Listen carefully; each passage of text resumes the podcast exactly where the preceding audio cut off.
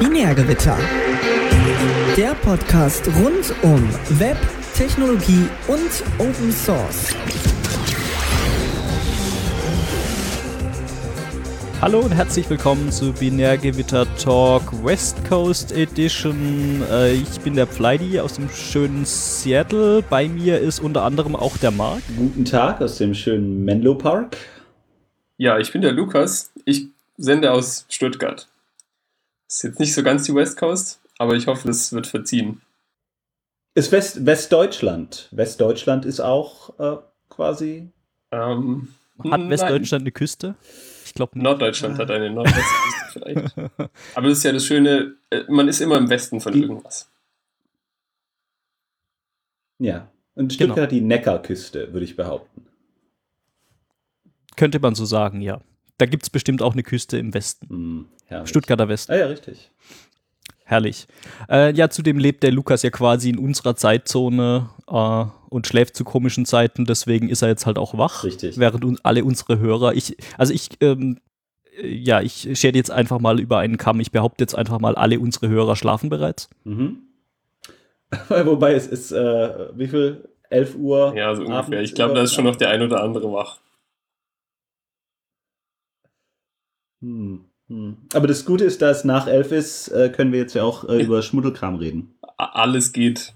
Und das ist dann die äh, Landes, Landespodcast, äh, das Landespodcast-Ministerium äh, auflauert. Das Landespodcast-Ministerium. Ich habe keine Ahnung, wie ich da jetzt eine Überleitung hinkriege, aber in Sachen Schmuddelkram, wir hatten scheinbar auf der letzten Sendung auch irgendwie ein blödes Echo auf der Aufnahme äh, was äh, ungünstigen Zuständen geschuldet ist. Und zwar äh, aus irgendwelchen Gründen hat die Aufnahme vom Mark auch noch teilweise meine Stimme mit aufgenommen und wir sind überhaupt nicht sicher, wie das technisch überhaupt möglich ist, aber es war so. Und wir hatten noch ein zweites Problem, dass unsere Tonspuren dermaßen auseinandergelaufen sind, dass äh, nach dieser über dreistündigen Sendung ähm, die eine Tonspur, ich glaube, sechs oder sieben Sekunden länger war als die andere, was das ganze Schneiden dann mehr oder weniger sehr anstrengend gemacht hat und äh, sehr lange gedauert hat. Wir hatten dann die Hoffnung, dass dieses Orphonic Crossgate Feature das Echo größtenteils eliminieren kann, was es scheinbar auch getan hat. Äh, wir haben trotzdem noch Feedback bekommen, dass es irgendwie ähm, teilweise ein Echo gibt. Äh, wir entschuldigen uns hierfür damit äh, äh dafür und äh, ja. Wir, wir garantieren wir, wir versuchen nichts. unser Setup irgendwie ein bisschen. Ja, wir garantieren nichts, äh, aber wir versuchen daran zu arbeiten, dass es besser wird. Richtig. Wir, wir werden dann sehen, welche Horror, welche schrecklichen Audioartefakte in dieser Folge da sein werden. Es ist quasi wie ein Weihnachtskalender, nur dass statt Schokolade Audioartefakte gibt. Ja, natürlich. Also ich meine, man weiß, vielleicht, vielleicht, wollen die Hörer auch nicht unbedingt genau wissen, was sie bekommen. Vielleicht mögen die auch, das sind, das sind nämlich Artisanal Artifacts. Richtig, das ist ein handgeklöppelter Podcast. Ja, genau, das ist handgeklöppelt, äh, handgeklöppelte Bits ähm, und darum, vielleicht mögen das ja die Hörer auch. Solltet ihr es mögen, könnt ihr es uns ja wissen lassen. ja, ansonsten haben wir jetzt gar nicht so viel äh, und könnten eigentlich direkt ins Thema einspringen. Äh, Oho, ein Marc. Thema. Ja, ja also wir haben ausnahmsweise haben wir da, keine Ahnung, ich weiß jetzt gar nicht, ob ausnahmsweise überhaupt der richtige Ausdruck ist, weil das erst die zweite Sendung ist, die wir hier so machen. Äh, wir haben ein Thema gefunden, über das wir reden könnten und darum haben wir unter anderem auch den Lukas eingeladen. Es geht nämlich um Code Reviews. Richtig, Lukas. Ja, ich reviewe sogar den Fly Design Code. Das ist einer der Hauptgründe, warum ich jetzt hier bin, um einfach euch mal zu erzählen, oh. was für schlimmen Code der Fly schreibt. Nee, das ist tatsächlich nicht so ganz wahr, aber tatsächlich sind der Flydy und ich ja Kollegen und deswegen reviewen wir unseren Code gegenseitig und irgendwie haben wir in den letzten Wochen äh, immer öfter anders verspürt, ähm, über Code Review an sich zu sprechen und irgendwie weil es da bei uns halt firmenintern so größere und kleinere Problemchen gab und das war irgendwie ein ganz guter Grund, da mal so auf einem bisschen einem größeren Level drüber nachzudenken und dann, wie das halt so ist, wenn man mal anfängt, dann läuft es irgendwie und ja. Ja, es ist leicht eskaliert. Also das ist im, im, positiven Sinne eskaliert in der Form von, wir wollten mal eine kurze Guideline schreiben für äh, was können denn Leute tun, damit ihr Code schneller durchs Review kommt und das ist dann irgendwie so ein 2300 Worte Text geworden, äh, der so von vorne bis hinten mal versucht äh, darzustellen, wie denn ein gutes Review auszusehen hat.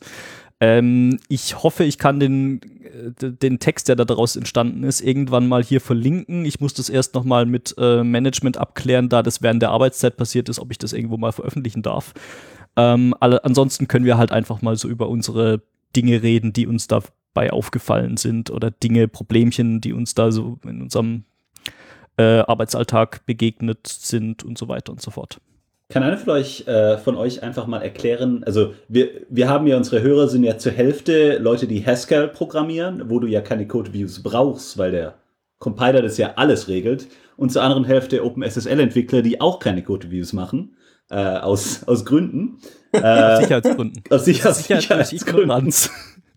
Richtig, ähm, es ist geheim, deswegen darf man da auch nicht so drauf schauen. Nee, äh, kann einer von euch mal erklären, was denn ein Code-Review ist?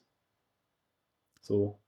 Ja, hm, ich weiß nicht, ob ich das jetzt so aus dem Stand definieren kann, aber also wir so als Softwareentwickler, wir haben ja als Hauptaufgabe und das, wofür wir bezahlt werden, ist zu einem großen Teil Source Code zu produzieren.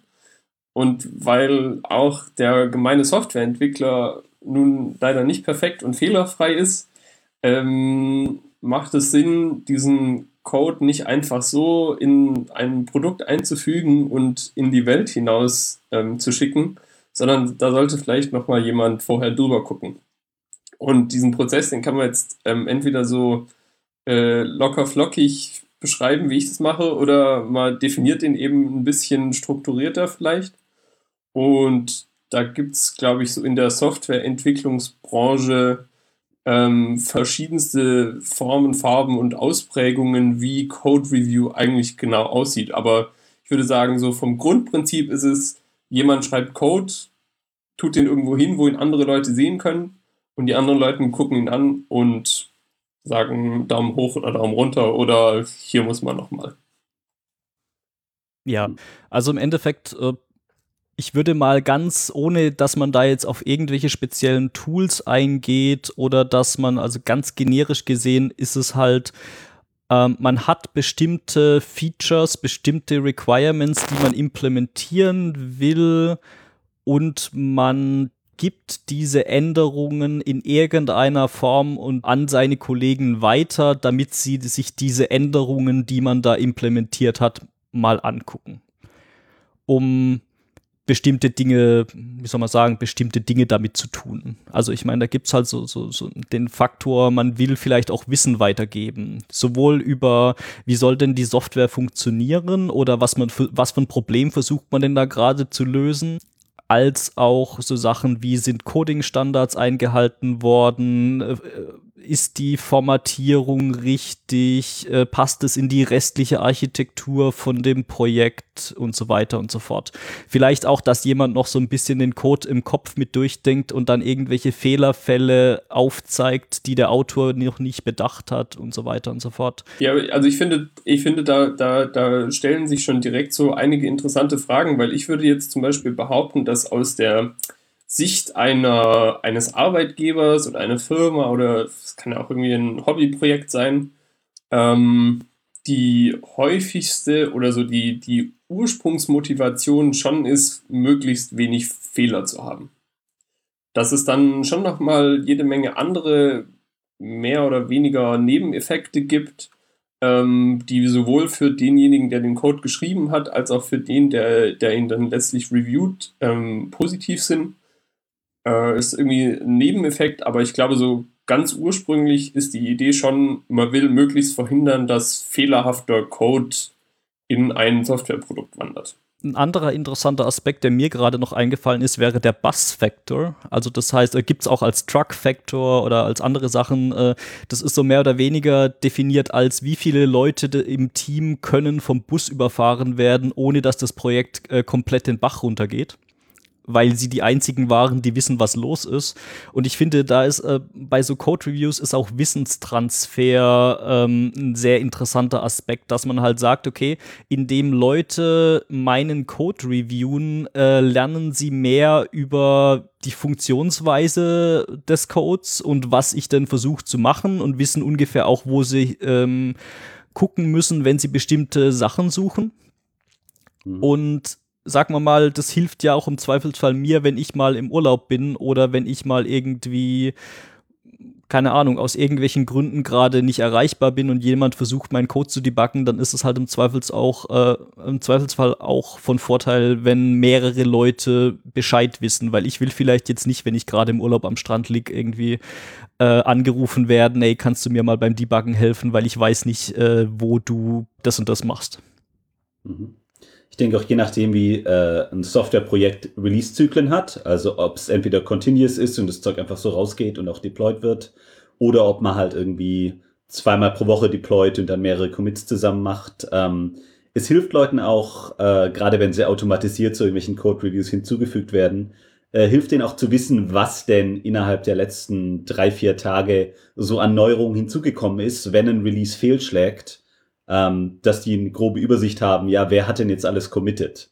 Und äh, eventuell auch eine, in einem Code Review ist ja, also normalerweise der Code des Diff selber, aber normalerweise ist bei den meisten Tools auch noch eine Erklärung dabei, wo du irgendwie die Description reinstecken musst, wo du sagst, ja, wir fügen das jetzt ein, damit XY schneller wird oder weil es Probleme gab äh, mit, keine Ahnung, System Z, müssen wir das jetzt so machen.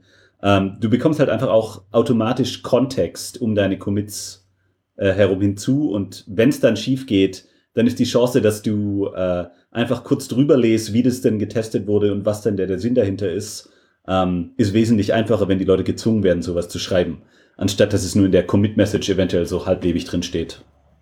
Ja, also ich glaube, wenn man das, wenn man das richtig macht, dann kann man halt auch später äh, Code-Reviews wieder mit Releases korrelieren und dann im Zweifelsfall einfach über die Liste der, der ähm, akzeptierten Code-Reviews drüber gucken, um zu schauen, was hat sich denn da wo geändert, ohne äh, ein komplettes Diff des kompletten Releases angucken zu müssen. Also ich glaube, das ist halt auch ein wichtiger Faktor, dass wenn man sagt, okay, ich habe jetzt gerade ein neues Release veröffentlicht und es gibt plötzlich irgendwelche Probleme, äh, dann kann ich mal auf einem High-Level, ohne mir den kompletten Code anzugucken, äh, angucken zu müssen, äh, kann ich da auch mal einfach drüber gucken, um zu schauen, okay, wo wurde denn was gebaut und äh, welches, welche Änderung könnte denn dafür ver verantwortlich sein? Im Gegensatz dazu, dass ich dann vielleicht tausende von Zeilen von Code, der sich geändert hat, reviewen muss. Ja, und gleichzeitig siehst du dann natürlich auch direkt, wer sich mit diesem Stück Code vielleicht schon mal auseinandergesetzt hat und, und eventuell auch irgendwie was für Gedanken zu bestimmten Aspekten und so eingeflossen sind es gibt, ähm, wenn man es quasi so nachträglich ähm, anschaut, auf jeden Fall direkt nochmal Kontext. Also das ist, äh, würde ich sagen, sind so die wichtigsten Punkte, warum man das macht. Ähm, ich würde sagen, okay, um Coding-Standards einzuhalten, braucht man halt auch noch andere Voraussetzungen oder für bestimmte Voraussetzungen, die wir jetzt gerade äh, für bestimmte Dinge, die wir gerade erzählt haben, braucht man auch noch andere Voraussetzungen. Zum Beispiel, wenn man jetzt irgendwelche Coding-Standards einhalten möchte, dann sollten die halt auch irgendwo mal vorhanden und irgendwie dokumentiert sein, dass man sagt, okay, wir legen Wert auf das und das und unsere Architektur sieht so und so aus und ähm, unser Code soll so und so formatiert werden damit das überhaupt irgendwie funktionieren kann, muss man dann halt auch sagen, okay, es gibt eine Kommunikation äh, im Voraus, äh, wie denn so die Erwartungshaltung aussieht, weil ansonsten ist es halt auch ein bisschen schwierig, würde ich sagen. Ja, es ist halt äh, quasi aus, aus Maintainer-Sicht derjenige, dem das Projekt sozusagen gehört, irgendwie ein bisschen arschig. Ähm, Im Nachhinein, wenn jemand anderes da Code einreichen möchte, dann zu sagen, ja, nee, nee, äh, mach das jetzt nochmal neu, weil wir, wir erwarten jetzt hier, dass, ähm, weiß nicht, wir wollen unbedingt, dass der jedes Zeichen auf irgendwie in einer Zeile ist und keine Ahnung, irgendwelche absurden Regeln durchsetzen, ähm, ist halt irgendwie kacke. Es wäre schon besser, wenn jemand, der da dazu beitragen möchte, vielleicht äh, bevor er anfängt, Code zu schreiben, weiß, was von ihm erwartet wird und was letztlich auch potenziell später im Code-Review bemängelt werden könnte. Ja, und normalerweise, also gerade sowas äh, kann halt auch sehr leicht automatisiert werden, dass der Maintainer gar nicht erst ähm, zu diesem halbfertigen Code äh, seine Zeit verbringt, sich da reinzulesen und halt alle jede zwölfte Zeile irgendwie anklickt und sagt, hier 80 Zeichen pro Zeile bitte oder ach, hier benutzt doch, äh, keine Ahnung, versuch mal nicht so auf dieses Attribut zuzugreifen, sondern anders. Ähm, da gibt's dann auch viel Tooling dafür, dass das halt automatisiert auch jeweils in welchem, in welchem Tool man das auch immer anschaut, äh, sich automatisiert darüber beschwert und dem Maintainer dann die Arbeit abnimmt. Ja, das hat direkt mehrere Aspekte. Ne? Du, du kannst einerseits den Menschen irgendwie halt super schlecht so kleine Dinge wie jetzt irgendwie, weiß nicht, Leerzeichen oder so zu finden und zu sehen. Und andererseits ist es für viel einfacher von irgendwie einem, einem Computer angemeckert zu werden, als halt von einem Menschen, weil es direkt irgendwie so zwischenmenschliche Spannungen rausnimmt. Das ist halt der blöde Roboter und von dem kann man auch genervt sein, wenn der einem dann irgendwie sagt, nee, ist jetzt rot, du, du darfst nicht vorbei, weil mach mal hier noch irgendwie die Leerzeile weg. Auf der anderen Seite muss man halt auch schon sagen, okay, äh, Menschen sind dann öfters auch in der Lage, diese Indirektion durch, zu durchbrechen und dann den äh, Maintainer zu hassen, der sein äh, Tool zu scharf konfiguriert hat. Kann auch passieren. Also ich glaube, da muss, muss man dann halt so ein bisschen abwägen, inwiefern man dann halt äh, automatisiert Regeln ähm, enforced oder nicht. Ähm, ich glaube, wo wir gerade bei Tools waren, vielleicht könnte man noch da einen Schritt zurückgehen und mal äh, zu Tools fürs Code Review an sich kommen also was, was kann man dann denn so benutzen? Ähm, also bei uns in der Firma, wir benutzen Pull Requests, äh, was man so aus GitHub kennt, was mittlerweile auch viele andere Plattformen anbieten. Ähm, funktioniert letzten Endes so, dass man in Git einen äh, Feature Branch macht, indem man kontinuierlich äh, seine Änderungen committet, äh, die irgendwann als Pull Request gegen einen bestimmten Branch einreicht und da zu dem Zeitpunkt äh, findet dann ein Code Review statt und wenn dann Leute diese, dieses Code Review äh, oder diese Änderung akzeptieren, dann werden die in den entsprechenden Branch, gegen den man da den Pull Request aufgemacht hat, gemerged. Ähm, das war jetzt wahrscheinlich sehr viel Git-Jargon, was ich da benutzt habe. Ich hoffe, man versteht es einigermaßen. Ja, ich, ich denke schon. Ähm, wir, Facebook benutzt Fabricator also Fabricator ist Open Source, aber wurde, wurde damals äh, bei Facebook entwickelt und da Diffusion ähm, ist auch ein wunderbares Code Review Tool, das auch die Möglichkeit bietet, eigene Plugins einzubinden. Also wenn ihr euer irgendwie Python in PEP 8 äh, haben wollt, dann gibt es da auch die Möglichkeit, Linter vorher laufen zu lassen, die dann quasi auf jede Zeile kommentieren, die, ähm, die da problematisch ist. Äh, Gibt es für Pull Requests bei GitHub auch, ähm, aber da sind es meist irgendwelche äh, Services. Äh, Codehound war, glaube ich, einer, können wir mal verlinken, der dann quasi für dich kommentiert jede Zeile, wo er sagt, hier, das ist aber falsch.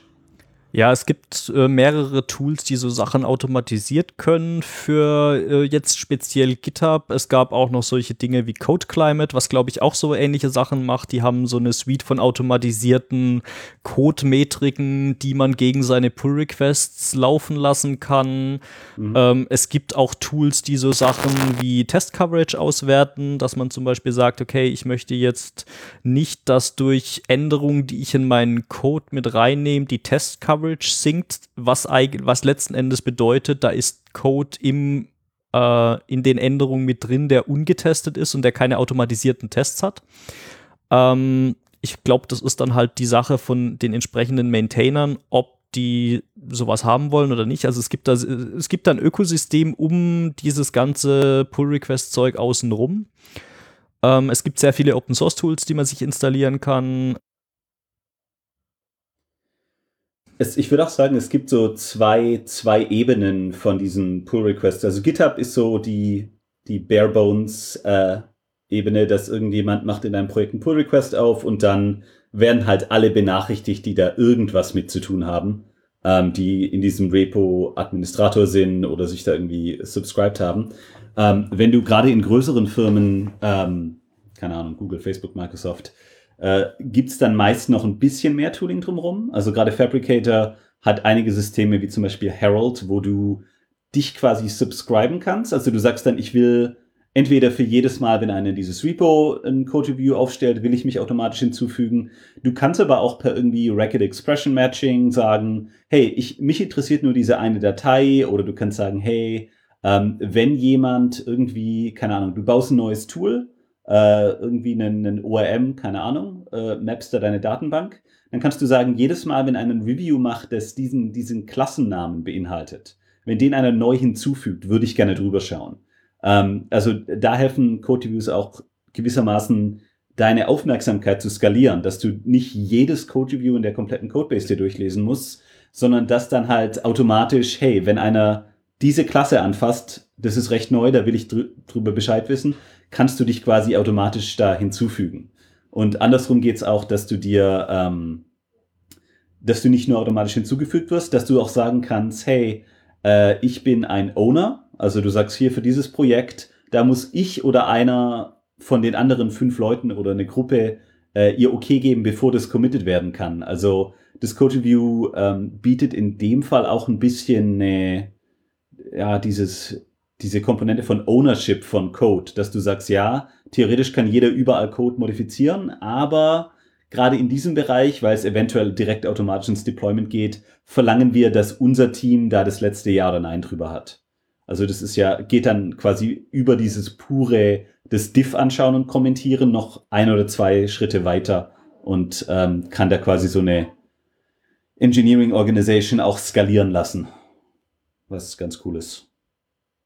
Das ist ein interessanter Punkt, den du da gerade ansprichst, weil so wie sich das für dich an, für mich gerade anhört oder so wie ich es auch über Facebook als Engineering-Organisation oft gehört habe, benutzen die ein großes Repository für sehr, sehr viele Projekte. Ähm, ich weiß nicht jetzt nicht, ob du das kommentieren darfst oder nicht. Ähm, ja, es ist, glaube ich, öffentlich bekannt. Es gibt nicht nur eins, es gibt so vier oder fünf, aber äh, die sind alle, ja, schon alle groß genug, dass da Tausende von Leute dran arbeiten. Mhm. Ja, bei uns ist jetzt nämlich genau das Gegenteil der Fall. Also wir in unserem Team jetzt konkret, wir sind ein Team mit, glaube ich, acht Leuten. Davon sind, glaube ich, sechs Engineers oder so oder fünf. Ähm, und wir haben, ich glaube, sechs Repositories allein in unserem Team. Also wir haben sehr viele kleine Projekte, die dann vielleicht mal ein bisschen Shared Code haben in Form von irgendwelchen Libraries oder so, aber zum größten Teil ist es abgeschlossener Code und für diese Repositories hat man dann vielleicht ein, zwei oder drei Maintainer, die dafür für, ähm, verantwortlich sind, mhm. die da quasi als Gatekeeper dafür dienen ähm, oder ähm, quasi entscheiden, ob Code reingenommen wird oder nicht oder ob sich was ändern muss oder nicht. Und äh, auch ganz interessant, äh, GitHub hat vor kurzem ein Feature hinzugefügt, dass man, äh, die machen Recommendations äh, für Leute, die man in Code Reviews mit einladen kann. Also das heißt, äh, sie merken sich so, okay, äh, du hast schon äh, öfters in diesem Projekt äh, Code eingereicht. Welche Leute waren denn da an den Reviews beteiligt? Für welche Dateien? Und dann schlagen die dir, wenn du das Code, wenn du den Pull Request aufmachst, schlagen sie dir quasi vor, welche Leute du denn da jetzt einladen könntest, um da zu kommentieren, was ich auch ganz nett finde. Ja, ich glaube, die machen das sogar noch ein bisschen klüger und schauen sich an, wer diese Datei, die Dateien, die betroffen sind, in der Vergangenheit selber bearbeitet hat. Und das ist halt, also ist im Prinzip eigentlich kein neues Feature, ist jetzt nur neu, dass es halt bei GitHub direkt eingebaut ähm, ist. Früher gab es es aber auch schon von, ich weiß nicht, ob das ein Facebook oder ein GitHub-Projekt war, der Mentionbot, ähm, wo man dann wiederum, das muss man eben als separaten Service irgendwie laufen haben der dann ähm, bei neuen Pull-Requests benachrichtigt wird, sich dann die Dateien anschaut und dann über die ähm, Git-History eben schaut, welche Leute jetzt hier potenziell interessant sind, weil sie eben die Files, die verändert wurden, kennen, weil sie die in der Vergangenheit selber schon bearbeitet haben. Was jetzt auch gerade bei so großen Projekten äh, super hilft, weil man eben nicht alle 100 Leute, die da mal jemals irgendwie was beigetragen haben, äh, benachrichtigen will, weil die sich jetzt vielleicht auch mit dem konkreten Subset von Änderungen auskennen. Ähm, aber es stattdessen halt eben selektiver macht und somit bei größeren Projekten dieses ganze Thema ein bisschen besser skalieren kann. Ja. ja, ist auch interessant, wie man den, den Code dann einreicht, ob man da irgendwelche Feature Branches macht. Also äh, was, glaube ich, generell recht bekannt ist, ist dieses Git Flow, was halt so, wie soll man das sagen, das ist so eine, so eine Richtlinie für wie kann man denn neue Features implementieren. Man macht einen Feature Branch, man hat dann quasi einen Development Branch, einen Release Branch und so weiter. Und äh, Git Flow ist dann quasi ähm, eine Richtlinie vorerst mal mit einem bisschen Tooling außenrum, wie man sowas halt, sagen wir mal, ein bisschen formaler definieren kann. So wie, wie haben denn äh, Feature Branches auszusehen, wie sollen die benannt sein, welchen Branch mercht man zu welchem Zeitpunkt wohin und so weiter. Ähm, ist jetzt nicht unbedingt direkt ähm, hat jetzt nicht unbedingt direkt was mit Code Reviews zu tun, aber ist halt so eine Art und Weise, wie wir das machen. Ähm, hm. Ja, ich weiß jetzt nicht, wie sieht es bei dir aus, Mark? Ähm, ähm, komischerweise die ganzen, die ganzen Silicon Valley Firmen, also die ich so kenne hier, machen alle Trunk-Based Development. Bedeutet, es gibt keine langlebigen Feature Branches, es gibt selten irgendwelche Release Branches wirklich, sondern du nimmst einfach, was auch immer gerade im Trunk ist und äh, du machst dann halt einen äh, Mercurial heißt ein Bookmark oder halt äh, einen Branch, aber der, der wird einfach zurück nach Master direkt gemerged, ohne dass man da irgendeinen Development Branch oder sonst was hat. Aber das geht halt auch nur, wenn du sehr gute, ich sag mal, Release-Möglichkeiten hast und sehr gute Testabdeckung.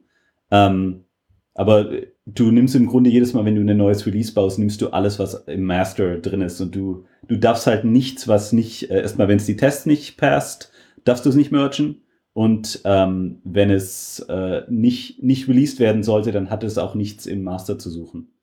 Ja, ist eigentlich eine ganz, ist eine ganz schöne Praxis eigentlich, so dieses, ähm, dieser Grundsatz, quasi alles, was nicht bereit ist, jetzt sofort deployed zu werden, ähm, darf halt auch nicht in Master oder für die lohnt es sich gar nicht, jetzt irgendwie einen Pull-Request oder wie auch immer man das jetzt konkret nennt, ähm, aufzumachen, weil ja, es, äh, gibt dann irgendwie verschiedene Möglichkeiten, das umzusetzen und durchzusetzen, aber es, weiß ich, ich habe das Gefühl gehabt bisher, dass es so die Softwareentwickler äh, in ein ganz gutes Mindset versetzt, wie sie Code schreiben.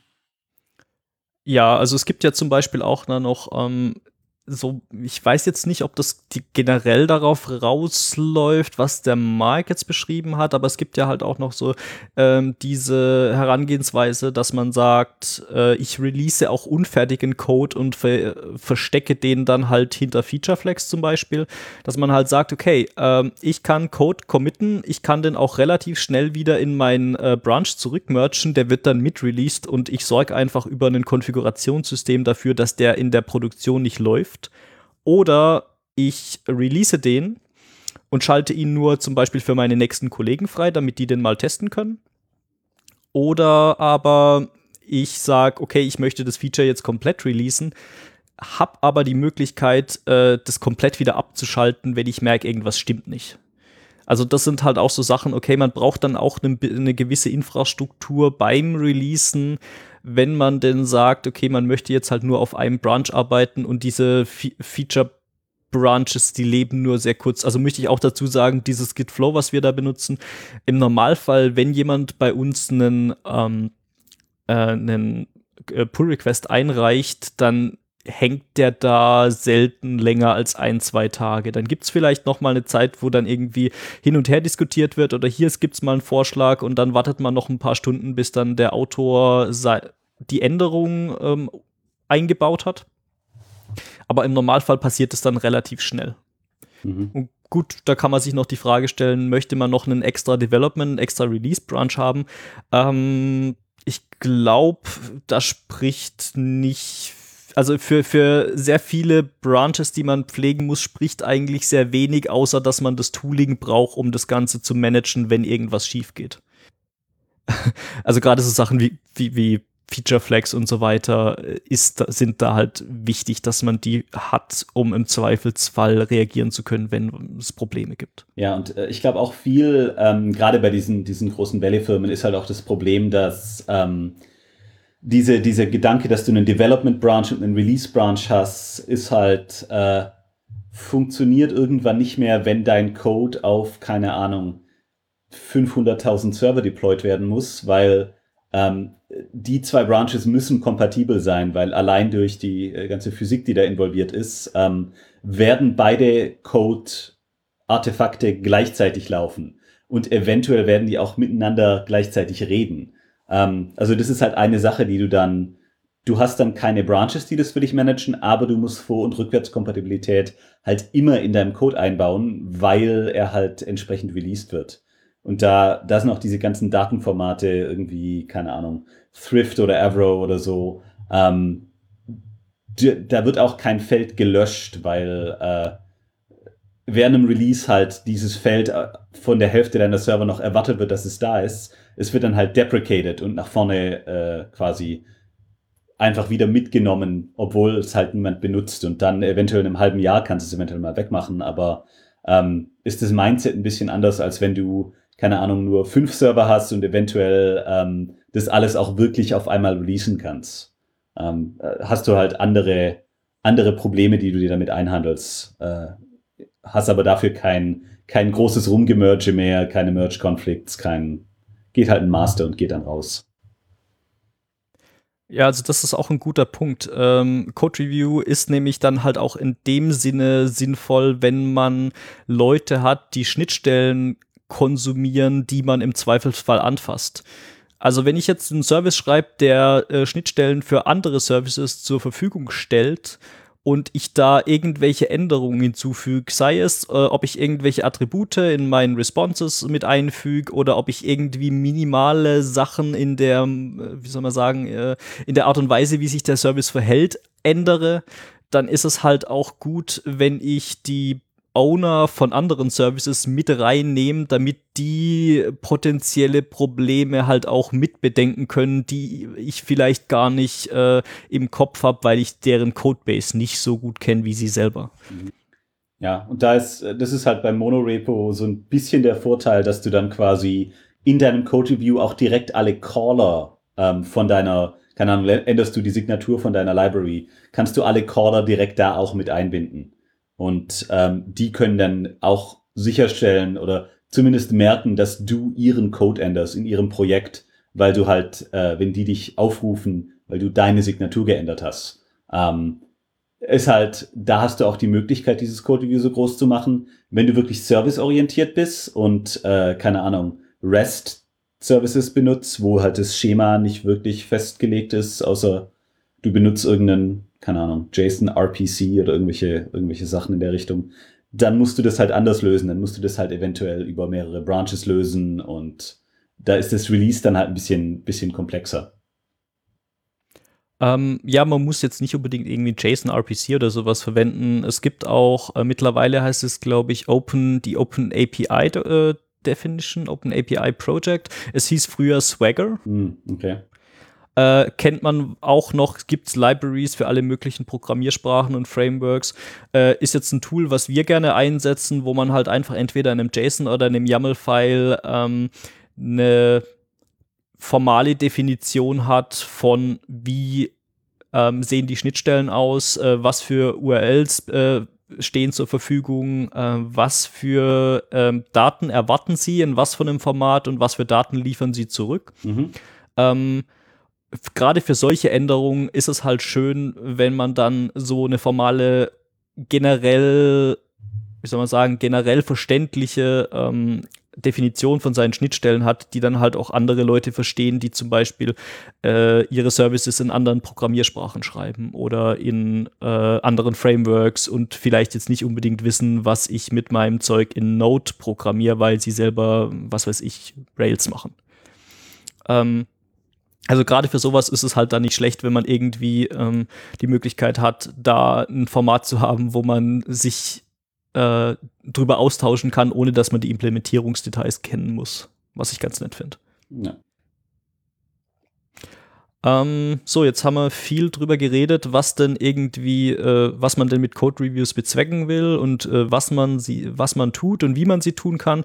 Ähm, jetzt ist dann halt natürlich auch noch so ein Problem, äh, wie gibt man denn konkretes Feedback? Und jetzt weniger auf der technischen Ebene, sondern mehr so auf der menschlichen Ebene, weil meiner Erfahrung nach ist das eher so das größere Problem bei Reviews. Also ich habe schon, ich mache das jetzt schon ein paar Jahre und ich habe schon sowohl auf der ähm, Seite äh, eines Re Empfängers von Reviews als auch der Seite von jemandem, der anderen Code reviewt, äh, bin ich in diverse Probleme reingelaufen und die waren eigentlich, würde ich sagen, zu 90 Prozent äh, zwischenmenschlicher Natur, nämlich dass sich irgendwelche Leute angegriffen fühlen, weil man ähm, ihren Code kritisiert oder äh, weil ich mich angegriffen fühle, weil ich mein, weil mein Code kritisiert wird, äh, weil Leute von mir Änderungen erwarten, die ich vielleicht nicht bereit bin zu implementieren oder weil ich jetzt schnell noch ein Release fertig machen will und Leute mir das nicht das Okay geben wegen irgendwelchen Kleinigkeiten.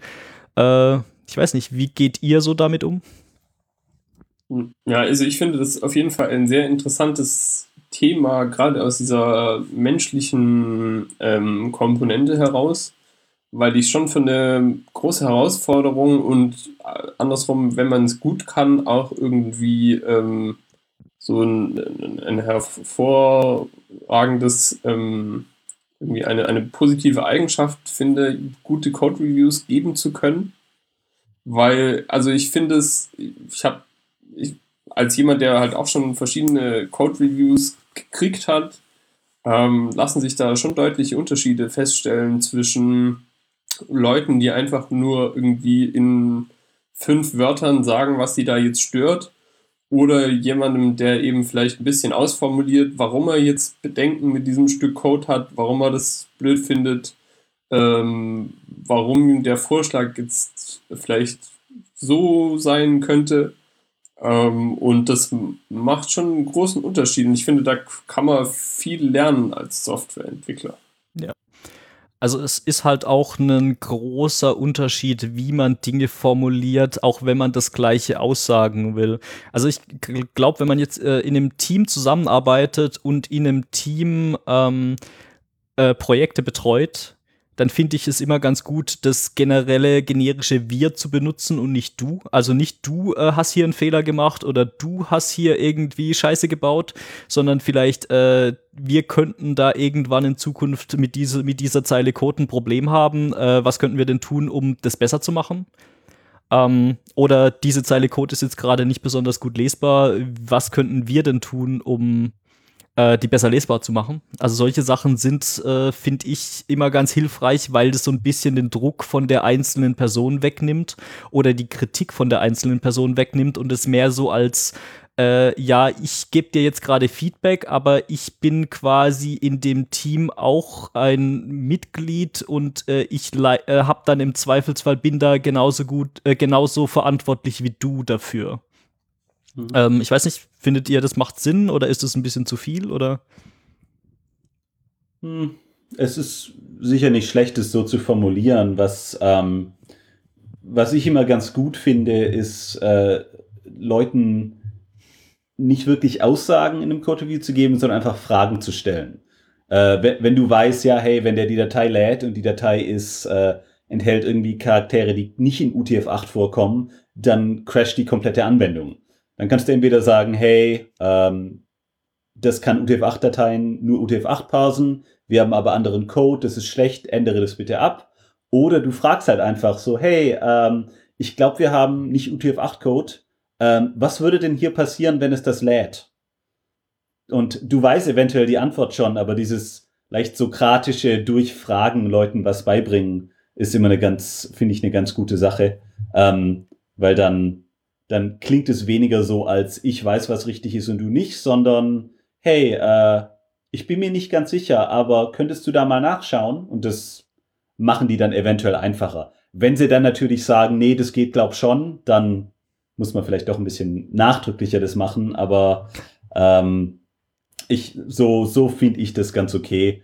Und ähm, je nach Tool gibt es auch die Möglichkeit, ähm, klarzustellen, was deine Intention ist, indem du ähm, bei, ich glaube, Review Board hatten wir bei, bei LinkedIn und da konntest du quasi das Ganze als ähm, Blocker markieren und wenn du es nicht als Blocker markiert hast, dann war es halt nur eine Anmerkung. Also wenn du den Variablennamen doof fandest, aber dir es im Grunde egal ist, ob das jetzt so reingeht oder nicht, ähm, falls andere Leute da mehr äh, irgendwie mehr Augenmerk drauf legen wollen, dann konntest du es halt anmerken, aber konntest halt auch sagen, ist aber nicht so wichtig. Also da kann dir das Tooling auch teilweise helfen, deine Intention ein bisschen klarer zu machen.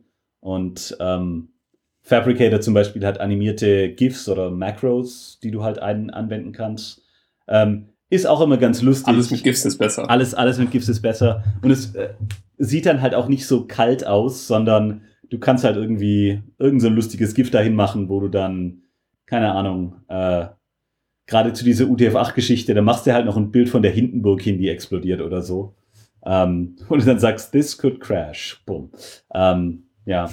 Aber es ist auch teilweise, es kann auch je nach Team ein Problem sein. Normalerweise sollten, äh, wenn du ein Team hast, wo einige, ich sag mal in Anführungszeichen, Senior Engineers drin sind, äh, die das Ganze schon eine Weile machen, dann sollten die eigentlich da äh, sehr dahinterher sein, dass wenn einer schreibt, hey, äh, das ist scheiße, du würdest das alles kaputt machen, was soll das? Dass die halt auch schnell dahinterher kommentieren und sagen, hey, ähm, ich kann sehr gut nachvollziehen, wie der diesen, dieses Stück Code gemacht hat äh, und eventuell dann ein bisschen empathischer drauf zugehen. Ähm, ist natürlich das Problem, wenn du, keine Ahnung, wenn deine Firma aus, wenn deine Firma aus irgendeinem Grund Leute befördert hat in so eine Rolle, die nicht sonderlich empathisch sind, dann ist das A, ein bisschen ein Problem für die Firma, aber dann, äh, ja, wäre es vielleicht besser, wenn, keine Ahnung, wenn das Tooling die Leute erzwingen würde, ihre Intentionen klar zu machen. Ja, das ist eine ganz interessante Überleitung, weil, wie der Flighty vorhin erwähnt hat, nutzen wir zum großen Teil GitHub im Moment. Und bei GitHub gibt es ja jetzt auch seit einer Weile eben ein, ein richtiges Code-Review-Feature, wo man ein Review startet, dem Review Kommentare hinzufügt und am Ende irgendwie aus drei verschiedenen Optionen auswählt. Äh, es ist ein Kommentar, es ist ein Approval oder man äh, requested changes, was eben der quasi von dir angesprochene Blocker wäre. Und ähm, wir haben jetzt halt irgendwie so ein bisschen gemerkt, dass das nicht so richtig feingranular genug ist für uns, weil es eben quasi nur erlaubt, diesen kompletten Satz an Kommentaren, den man jetzt verfasst hat, der ja irgendwie mal zwischen drei Stück und auch 20 Stück äh, variieren kann.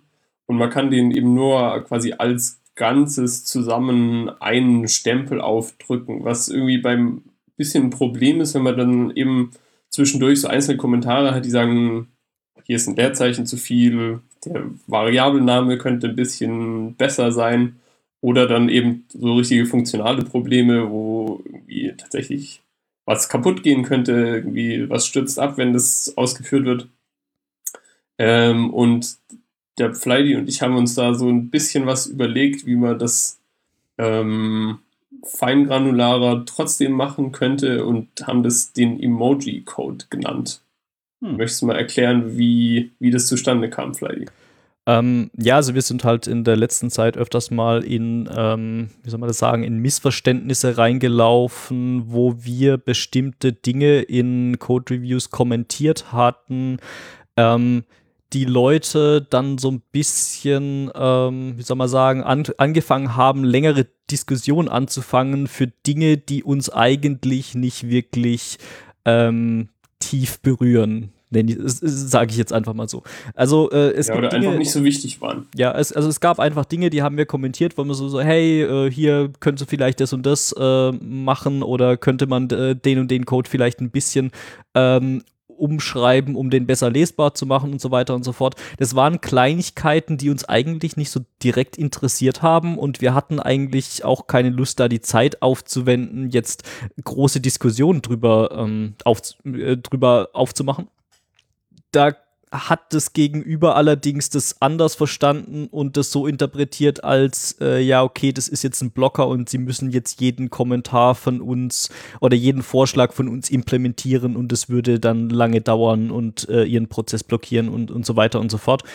Ähm, also das war letzten Endes ein typisches Missverständnis oder ein typisches Kommunika Kommunikationsproblem, was halt durch dieses äh, relativ wenig granulare Code Review Feature in den GitHub Pull Requests ähm, nicht wirklich abgedeckt wurde und wir sind dann halt dazu gekommen, dass wir uns einen Emoji Code ausgedacht haben, äh, mit dem wir quasi jeden Kommentar prefixen. Das heißt also jeder Kommentar beginnt bei uns mit einem von sieben Emojis. Äh, was so geht von, ja, das ist eine super Änderung, finde ich total gut, dass du es gemacht hast, bis hin zu, äh, das muss ich ändern.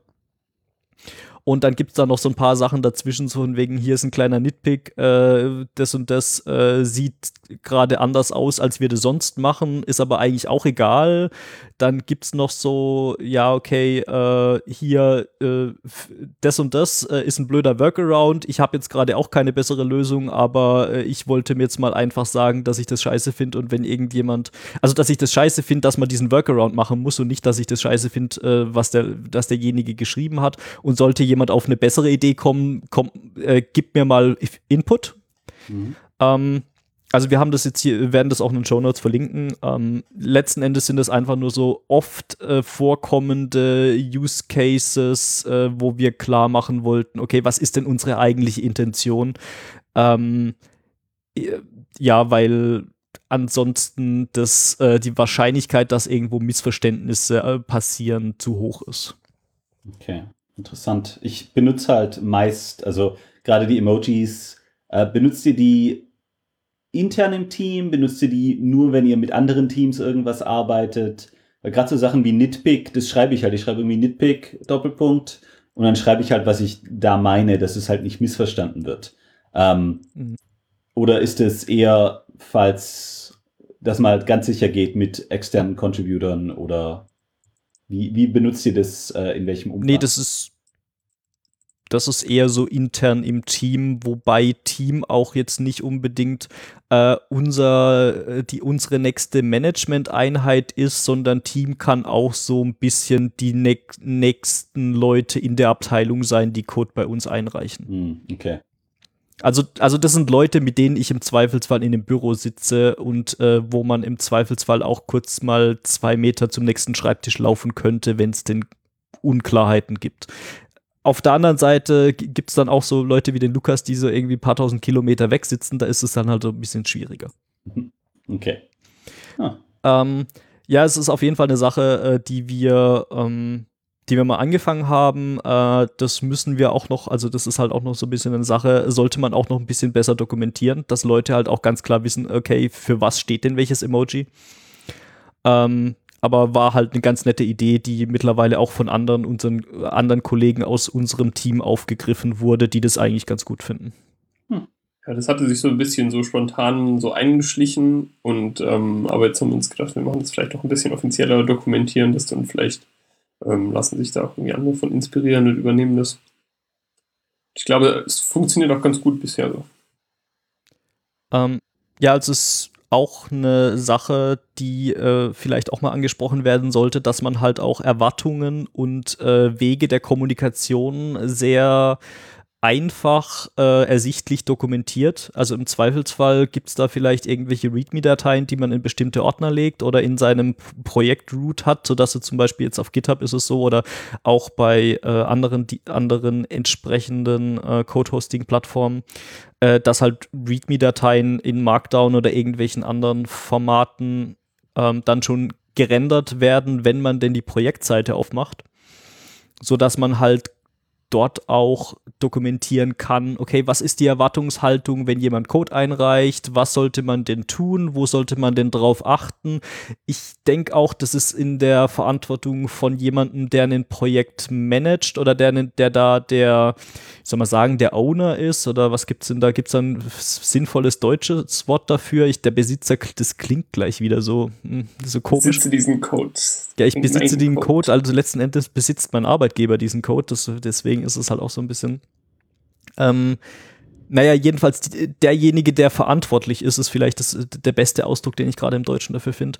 Ähm, diejenigen sollten dann halt auch verantwortlich sein dafür, ähm, es Leuten einfach zu machen, Code beizusteuern und nicht den noch unnötigerweise ähm, Steine in den Weg legen. Und dazu gehört halt meiner Meinung nach auch, dass man dokumentiert, okay, wie sieht unser Coding-Style aus?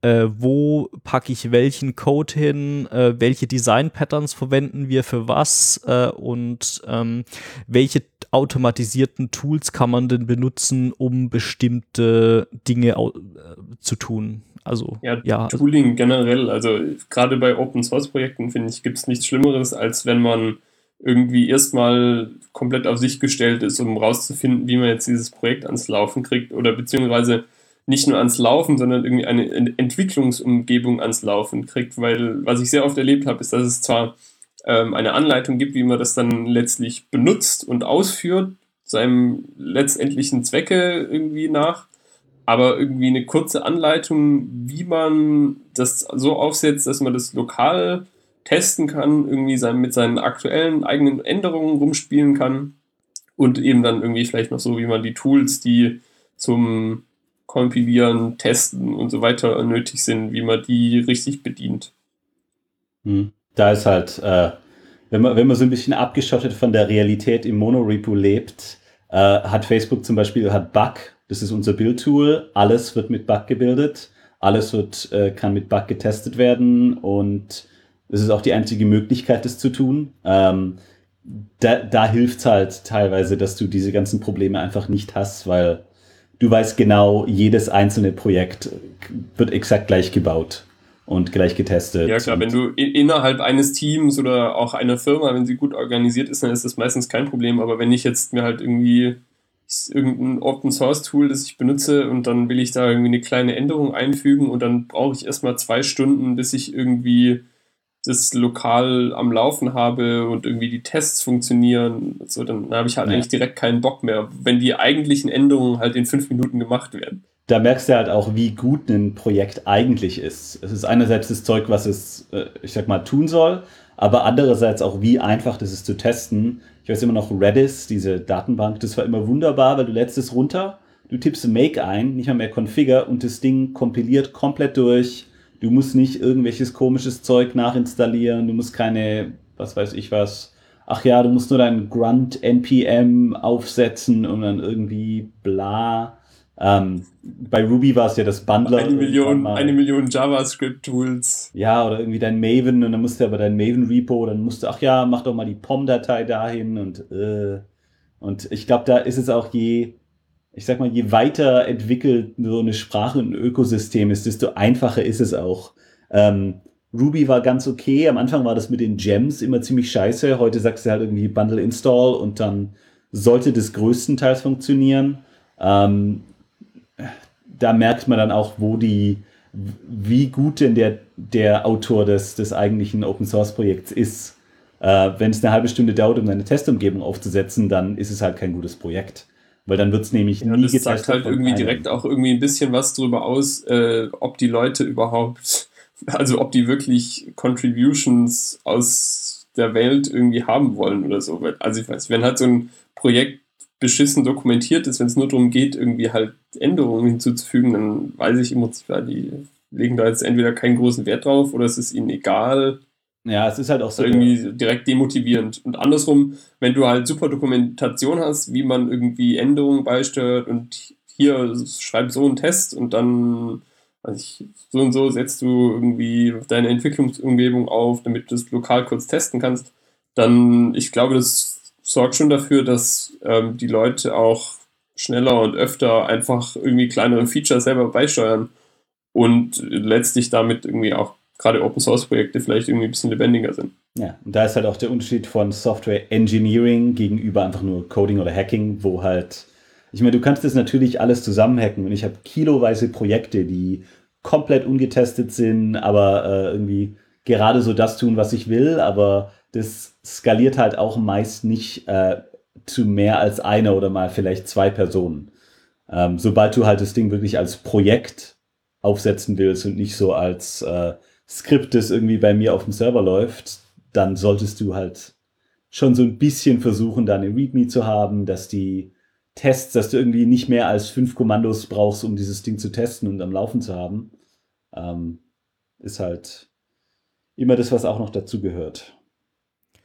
Ja, und ich meine, gerade wenn man das jetzt in einem kommerziellen Umfeld macht, wo Leute halt auch äh, erwarten, dass irgendwie Geld mit den Produkten, die man so programmiert, verdient wird, ist es halt auch immer interessant, äh, dass, äh, oder was heißt interessant, ist es eigentlich notwendig, dass man Leute so schnell wie möglich in Projekte auch onboarden kann. Dass man sagen kann, okay, es gibt mal Leute, es werden mal neue Leute eingestellt oder es wechseln mal Leute zwischen Teams. Dann sollte halt auch die Onboarding-Experience dementsprechend sein, dass man Leute mal schnell sagen kann, okay, äh, willst du mal drei, vier Wochen in dem und dem Projekt mitarbeiten und ähm, da was beisteuern und dann äh, macht es halt keinen Sinn, wenn die Leute dann irgendwie zwei Wochen brauchen, um das Projekt lokal auf ihrem Rechner laufen zu lassen. Ja. Potenziell auch ein ganz guter Indikator, ob da irgendwie was im Argen ist, wenn man erstmal zwei Stunden braucht, um irgendwie ein Projektsetup aufzusetzen dann sollte es vielleicht schon irgendwie so ein Hinweis sein, dass da vielleicht was nicht so, nicht so richtig gut läuft. Äh, auch interessant in Sachen Bundler, weil du das gerade erwähnt hast, wie ja früher war es dann scheiße mit Ruby Gems und so weiter. Ich habe da vor kurzem einen äh, Vortrag von dem aktuellen Hauptmaintainer oder Projektleiter von Bundler, glaube ich, auf YouTube äh, vor einer Weile mal geguckt. Ähm, ist auch interessant, der erzählt dann so in einer halben Stunde ungefähr, wie man denn von Setup.rb zu Bundler kam und welche, welche Iteration es da gab und welches Tool dann versucht hat, welches Problem zu lösen und welche weiteren Probleme dann durch das neue Tool entstanden entstanden sind.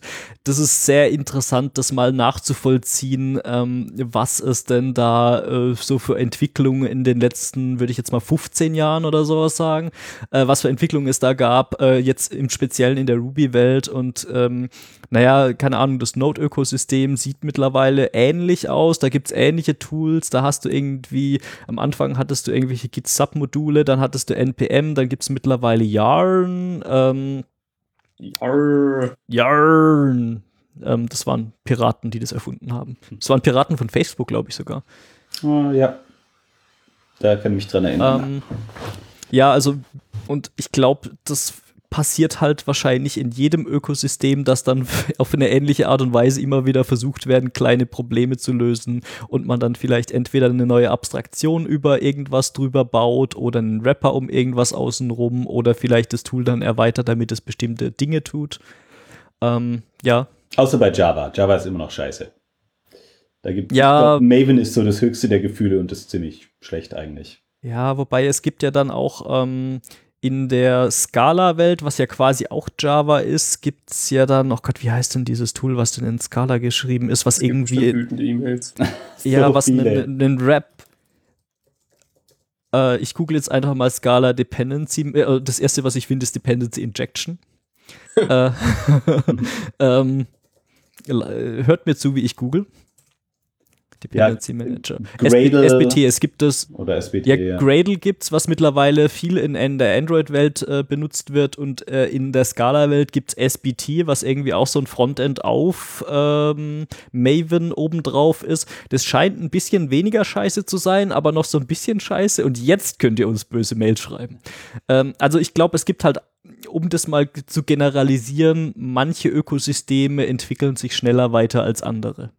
Ja, je, je, mehr, je mehr Enterprise du bist, desto mehr Schmerz wird akzeptiert, um irgendwie eine Library downzuladen oder zu, keine Ahnung. Ja, ich, ich glaube, das kommt halt auch daher, dass je mehr Enterprise du bist, je, Schmerz, je mehr Schmerzensgeld bekommst du, um diesen Schmerz zu ertragen. Ja. Bist du überhaupt Im Zweifelsfall. Enterprise, yo. Genau. Do you, do you even Enterprise, Bro?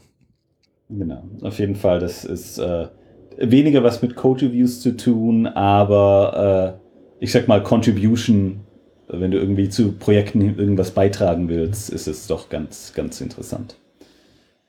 Ja. Ähm, ja, also äh, ich, äh, mir brennt auch schon seit einer, Weile, äh, seit einer Weile was auf der Zunge, was der Marc vorhin gesagt hat, äh, um nochmal zu, kurz zu dem Thema zurückzukommen.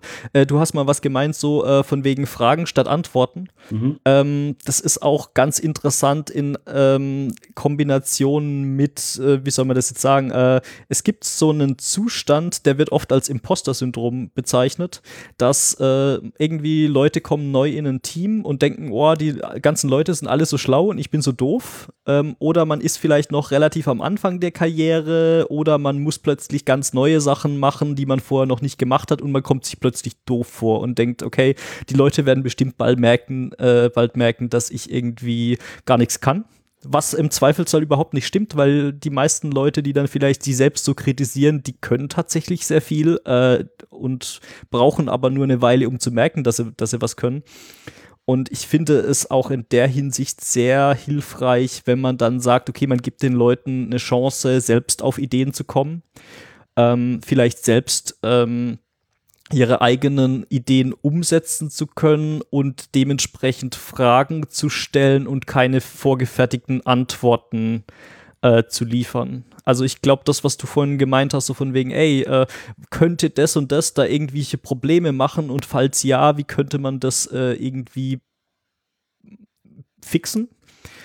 ist im Zweifelsfall eine deutlich bessere Antwort ähm, als oder eine, eine, bessere Reaktion auf ein Problemchen als äh, ja, das ist ein Problem, ändere das. Weil ich glaube im Zweifelsfall, wir sind alle Ingenieure, wir wollen alle irgendwie Probleme lösen und äh, es hilft niemandem, wenn man einem schon vorschreibt, wie man denn Probleme zu lösen hat.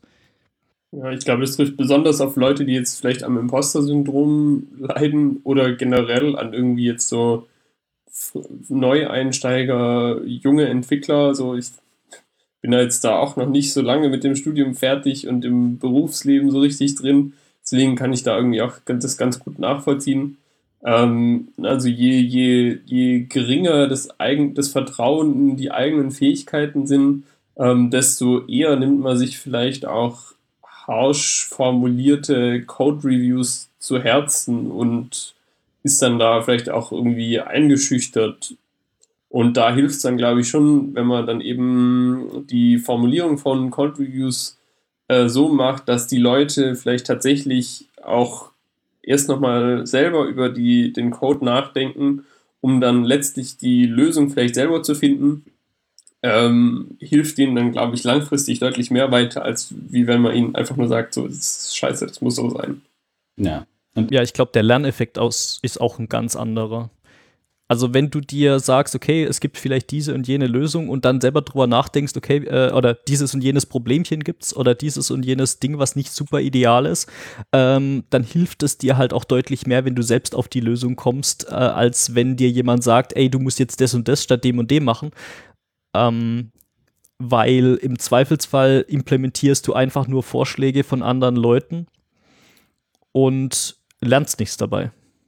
Ja. Also das ist halt auch noch so, so ein Punkt, äh, da ich glaube, der Lerneffekt, wenn man selber auf Ideen kommt, ist deutlich höher, als wenn man äh, gesagt bekommt, was man zu tun oder, oder zu lassen hat. Ja, also gerade dieses Thema Lerneffekt, da würde ich gerne schon nochmal so ein paar Sätze zu sagen, weil ich glaube, dass das eine der großen Stärken von Code Review sein kann, wenn man sie denn generell richtig macht. Weil, also je nach, je nach Stil von Code Review ist der Lerneffekt halt entweder gar nicht vorhanden oder sehr groß, weil was ich halt auch schon gesehen habe, sind so Code Reviews, die im Prinzip nichts kommentieren, so vielleicht zwei, drei offensichtliche Syntaxfehler und Formatierungsfehlerchen ähm, hervorheben und ansonsten drunter schreiben, looks good to me, kann rein. Ähm, und aus meiner Sicht sind solche Code-Reviews eigentlich nutzlos, mehr oder weniger.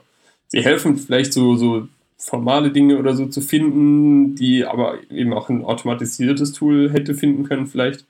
Ähm, aber ansonsten ist da der Mehrwert für denjenigen, der den Code ursprünglich geschrieben hat, quasi nicht vorhanden. Und andersrum ähm, denke ich halt schon, dass wenn ähm, ein Reviewer sich tatsächlich Zeit nimmt, den Code durchzulesen und sich darüber auch Gedanken macht und jetzt vielleicht nicht nur irgendwie grobe Fehler herausstellt, sondern unter Umständen einfach auch nur mal tatsächlich Verständnisfragen stellt, weil man sich jetzt vielleicht selber auf Anhieb nicht so ganz klar ist, was der Code tut oder tatsächlich vielleicht einfach nur interessiert ist, warum hat derjenige das jetzt so formatiert oder so geschrieben, warum hat er diese Architektur verwendet und nicht jene. Und ich glaube, wenn man das tatsächlich eben in so einer relativ liberalen Form verwendet und viele so Dinge auch mit reinschreibt, die jetzt eben nicht zwingend, zwingende Änderungen erfordern, dann ähm, können da, glaube ich, beide Seiten ziemlich von profitieren. Da denke ich auch. Und gerade so dieses Looks Good to Me, da haben wir sogar ähm, bei uns, äh, wenn jemand LGTM schreibt, dann wird es automatisch mit einem Makro ersetzt von so einem total creepy, ich glaube, das war eine Eis, Eiscreme-Werbung, wo irgend so ein komische Frau oder Mann voll mit Eiscreme von ihrem eigenen Kopf das Zeug irgendwie weglöffelt. Ist also eine ziemlich ekelhafte Angelegenheit, will eigentlich keiner sehen. Äh, deswegen dieses Looks Good to Me wird bei uns automatisch in was Ekelhaftes ersetzt. Ähm, Sehr gut. Ja. Komplett angebracht. Ja, und ich, ich denke auch gerade dieses ganze, ich, ich poste auch direkt mal das Video, wo, wo sind wir denn gerade? Imposter-Syndrom. Ich mache jetzt mal LGTM, verlinken wir das auch direkt mal. Ähm, ist halt bei uns so ein animiertes GIF. Äh, generell würde ich auch sagen, dass ähm, Verhalten in Code-Reviews und dass du auch Leuten, äh, ich sag mal, was beibringst, in Anführungszeichen, durch dein, dein Feedback. Ähm, sowas sollte in deine Jahres- oder Halbjahresbewertung auch eingehen bei einer, bei einer anständigen Firma.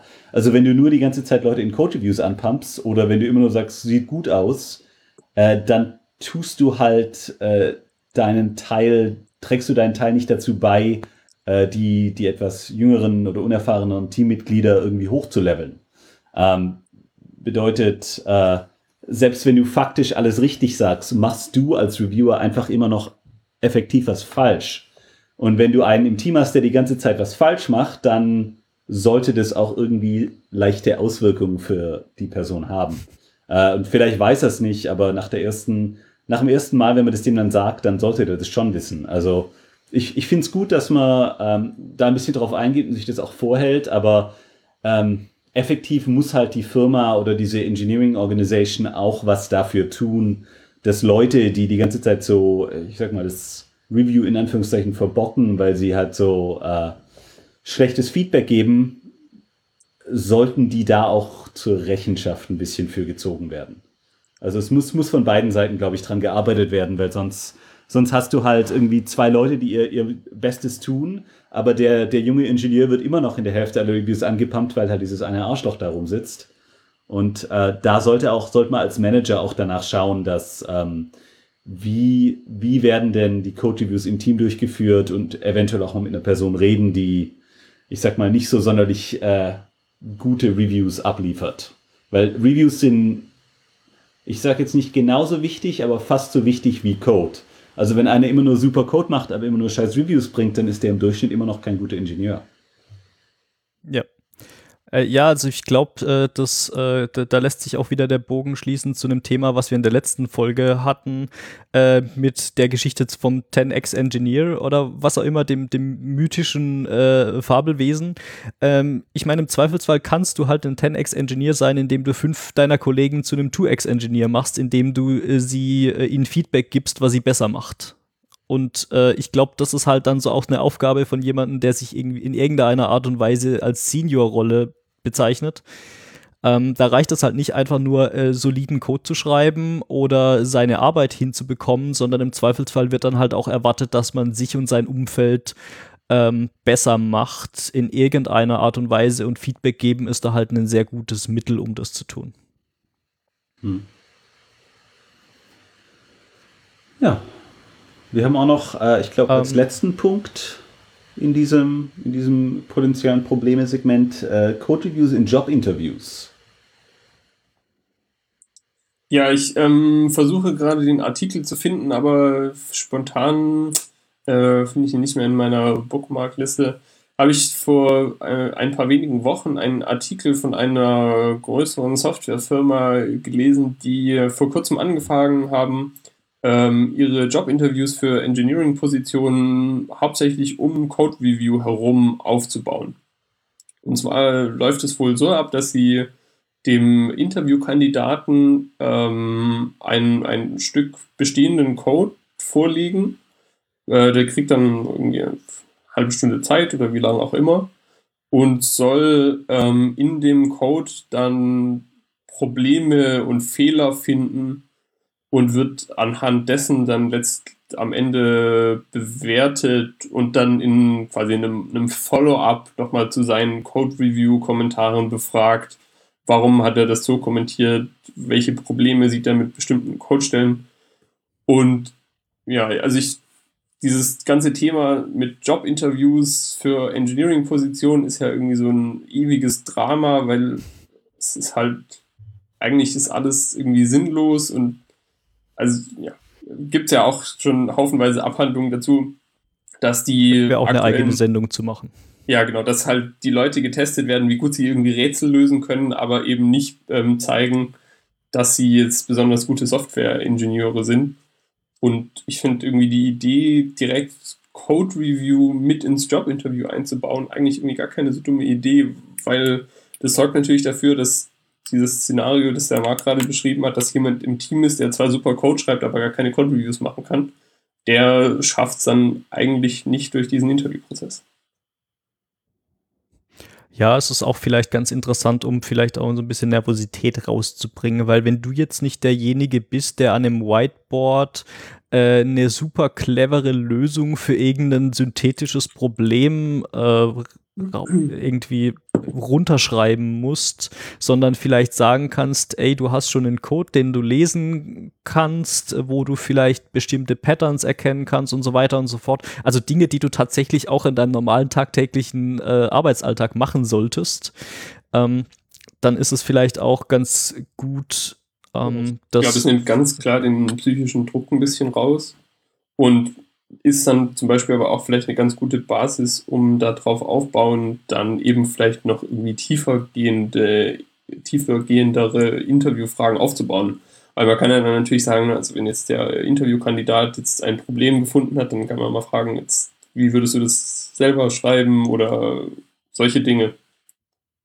Aber so als, als Grundsetting finde ich es viel interessanter, ähm, als jetzt irgendwie die Leute halt ein Binary Sort am Whiteboard gucken zu lassen. Ja. Mhm.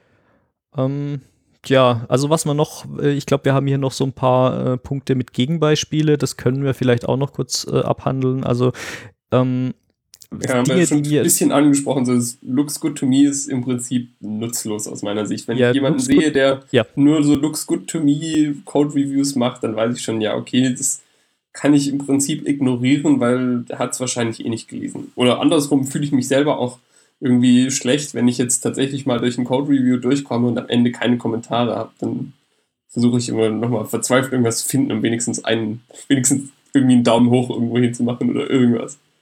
Ja, ansonsten sieht es halt so aus, als ob man das einfach nur überfliegt und äh, gar nicht äh, wirklich äh, versucht, Feedback zu geben.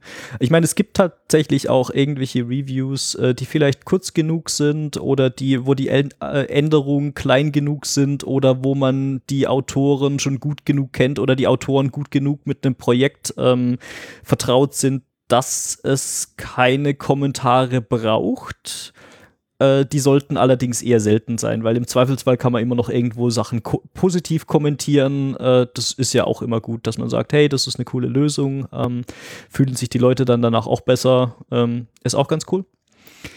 Ähm, ja, und äh, ich glaube, das ist auch verwandt mit dem Looks Good to Me ist so Cover Your Ass Engineering. Also das ist halt auch immer so eine, eine Geschichte, die mir oft auffällt, dass es in manchen Situ in manchen Organisationen die Leute überhaupt nicht interessiert daran sind, Feedback zu bekommen, sondern da wird Code Review als Mechanismus missbraucht, um Verantwortung von den eigenen Schultern zu nehmen. In Form von, ja, wenn ich jetzt hier irgendwie meinen Code submitte und Scheiße baue, dann sind meine fünf Reviewer, die hier äh, Looks Good to Me geschrieben haben, mit Schuld. Ähm, ich habe das schon erlebt, dass es dann teilweise Leute gibt, die überhaupt kein Interesse an Feedback haben, die sogar im Gegensatz, Gegensatz dazu eher so schockiert sind, wenn man ihren Code kommentiert, ähm, weil sie. Wie kannst du es wagen? Ja, genau. Wie kannst du es wagen, mir Dinge vorzuschlagen, um sie besser zu machen? Äh, du blockierst mich jetzt hier. Ich will doch eigentlich nur meinen Job machen. Also solche Antworten habe ich schon erlebt und das äh, zeigt relativ stark, dass die Leute kein Interesse an Feedback haben und äh, im Endeffekt nur jemanden suchen, der im Zweifelsfall für sie mit der Sündenbock ist äh, für Dinge, die sie halt implementiert haben. Ja. Das ist halt, sollte halt eigentlich nicht der Fall sein. Und sie verstehen auch nicht, was ihr Job eigentlich ist. Das ist dann immer so das Problem. Wenn, wenn die Leute denken, ja, mein Job ist ja nur Features zu implementieren, ist ja, ja, nicht nur. Es ist ein großer Ja. Teil, aber Reviews und Das Qualität. ist halt, da kommt man, wieder, halt- kommt man wieder zurück zum Unterschied zwischen einem Softwareentwickler und einem Software-Engineer. Ja, das ist halt, der eine ist halt der, der Code runterschreibt und der andere ist halt der, der das alles macht, was da noch so drumrum dazugehört. Ja, wobei natürlich, Ja. je, je nach Firma da auch der Entwickler eventuell das andere macht, aber es gibt so zwei, zwei Schläge von äh, Leuten, die auf Tastaturen einprügeln. Die einen machen das richtig und die anderen machen das so halb. Und Code-Reviews Ja. sind halt für Leute, die es richtig machen wollen. Genau. Ich glaube, das kann man auch so stehen lassen. Ähm, Gibt es sonst noch irgendwelche letzten Kommentare, irgendwelche Dinge, die man noch, äh, auf die man noch verweisen will, sonst irgendwas? Fällt euch noch was ein? Hm. Ja. Ich glaube, wir haben das ganz gut abbehandelt. Gute Sache. Dann kommen wir zum Lesefu. Ja. Also, glaub, ich also ich weiß nicht, der Lukas weiß, äh, sorry, Äh, ich glaube, der Lukas weiß es ja noch nicht so äh, richtig, aber wir sind ja quasi äh, Lese, Lese, ne, wie, wie war das? Äh, ein, ein, ähm, was war unser letzter Sendungstitel? Ein Äh. Freizeitpark mit, äh, mit Blackjack und Lesefu sind wir quasi. Ich Ähm, verstehe, das heißt, was wir bis jetzt gemacht haben, war der Blackjack-Teil. Ja, also wir haben jetzt quasi Blackjack gemacht und äh, eigentlich unsere Hauptaufgabe ist es, Lesefu unters Volk zu bringen. Ja, im Gegensatz zu den Äh. originalen Binärgewitter-Talk-Sendungen, wo es größtenteils um News geht, ist die West Coast Edition, dass es da auch keine Überlappung gibt, mehr so Papers. Außerdem wurden, äh, wurden aus der originalen Fassung ja die Papers äh, zensiert, weil man nur maximal drei, drei machen konnte. Genau, wir sind quasi Lesefu-driven. Ja, wir sind bin Podcast. ein bisschen, unvorbereitet. Bin da jetzt ein bisschen unvorbereitet und kann da vermutlich nicht groß was beisteuern, aber ich kann bestimmt kommentieren, was auch immer ihr jetzt hier vorschlagen wollt. Ja, ich glaube, wir, wir müssen da auch so halbwegs schnell drüber gehen, sonst haben wir wieder so einen drei Stunden Oschi hier an der Backe hängen. Aber äh, ich fange jetzt auch direkt einfach mal an. Äh, genau, der erste ist die äh, ein Link von der Julia Evans. Ähm, die macht immer diese lustigen, äh, ich weiß gar nicht, wie man es ausspricht, Zine wahrscheinlich, so wie Magazine, nur halt nur Zine. Ähm, und die erklärt so grundlegende äh, Computerdinge ganz gut. Und äh, die hat einen Artikel darüber geschrieben, wie man äh, Pakete sehr schnell filtern kann mit äh, XDP und eBPF. Ähm, BPF Gesundheit. ist ja, ja, richtig. Äh, BPF oder eBPF ist ja diese ähm, im Kernel drinnen eine kleine virtuelle Maschine, der man Bytecode vorwerfen kann. Und ähm, oder andersrum, nee, doch, genau so. Äh, und äh, wenn du zum Beispiel so Sachen machen willst wie Pakete schnell filtern, dann kannst du natürlich nicht ein User-Space-Programm haben, das irgendwie vom Kernel das Paket kriegt und dann äh, irgendwas macht und es dann wieder an den Kernel zurückgibt, weil die Context-Switches halt viel zu viel Zeit wegnehmen. Bedeutet, du musst irgendwie Sachen im Kernel laufen lassen, ohne Context-Switches. Aber du willst halt auch jetzt nicht unbedingt ein Kernel-Modul schreiben, weil äh, da kann halt auch viel, schief viel gehen, schief viel gehen, genau. Äh, viel schief gehen und du kannst halt deinen deinen kompletten Kernel-Stack faulten, was du ja auch nicht willst. Und da ist diese eBPF, diese virtuelle Maschine, ähm, der kannst du Bytecode geben und theoretisch solltest du mit diesem Bytecode den Kernel nicht kaputt machen können, äh, weil der Bytecode irgendwie verifiziert wird und ähm, zum Beispiel so Sachen wie eBPF erlaubt keine Loops, also du kannst nicht endlos loopen und der Kernel hängt sich dann auf, sondern das muss alles recht sinnvoll, recht schnell äh, abgehandelt werden. Und sie hat da äh, einen recht interessanten Artikel darüber geschrieben, wie man XDP benutzen kann. XDP setzt quasi so auf dieses eBPF auf, aber spezialisiert sich auf ähm, Paketverwaltung. Also wenn du ein TCP-Paket bekommst äh, und du damit was machen willst, eventuell das einfach droppen, äh, um irgendwie DDoS äh, abzuwehren oder du willst es irgendwie verändern oder sonst was in der Art, dann kannst du damit mit recht wenig Code super High-Performance-Zeug schreiben. Und ihr Artikel geht so ein bisschen quasi auf das, äh, so eine Art Hello World ein, ähm, wo sie quasi äh, mit XDP so eine kleine Counter-Hashmap hat und halt feststellen kann, wie oft diese IP schon mit mir geredet hat und dann einfach was droppen, wenn es zu oft ist, in einer gewissen Zeit. Und ist eigentlich ein echt netter, oh, wahrscheinlich irgendwie eine Seite oder zwei, eine echt nette Übersicht, wie, wie man damit interagieren kann. Und ich sagen, lo lohnt sich durchzulesen, ist ganz, ganz nett zu sehen, was da alles sich im Kernel entwickelt hat. Also mal kurze Frage, dieses XDP, ist es dann einfach nur eine, wie soll man sagen, eine abgespeckte Version von C oder ist das irgendwie eine eigene Sprache? Weil das, was ich jetzt hier sehe, das sieht so sehr stark nach C aus. Ja, genau. Also es ist äh, ähm, äh, auch. Oder ähm, ist es irgendwie eine, ist es eine API, gegen die man programmiert, die dann diesen Bytecode wiederum generiert? Wie funktioniert das Ganze? Äh, ich würde sagen, XDP ist so eine DSL quasi ähm, mit der man, und die DSL ist, äh, ich glaube, C-basierend, also die API, mit der du da redest, mit der du diese eBPF-Bytecode-Programme generieren kannst. Ähm, eBPF selber kannst du auch, ich glaube, es gibt auch einen Python nach eBPF-Compiler. Ähm, aber XDP ist speziell für Netzwerkinteraktionen. Also Paket nehmen, Paket weiterlassen, Paket droppen. Äh, also quasi eine DSL auf diese virtuelle Maschine aber nur um Netzwerkinteraktion zu machen. Was? Hm, das ist ziemlich cool. Das ist ja gerade, also ihr ähm, Standard, äh, ich glaube, sie hat es gegen IP-Tables verglichen, äh, der einen Filter, der allen UDP-Traffic einfach droppt. Wenn du sagst, mein Paket macht nur TCP und Ende, ähm, und ich glaube, der, der einfache IP-Tables-Filter kann grobe viereinhalb Millionen Pakete pro Sekunde das einfache XDP-Programm kann knappe 10 Millionen, also ist mehr als doppelt so schnell. Ähm, was schon mal, gerade wenn du so Load Balancer oder irgend sowas in der Art schreiben willst, ist das schon eine ganz gute Geschichte.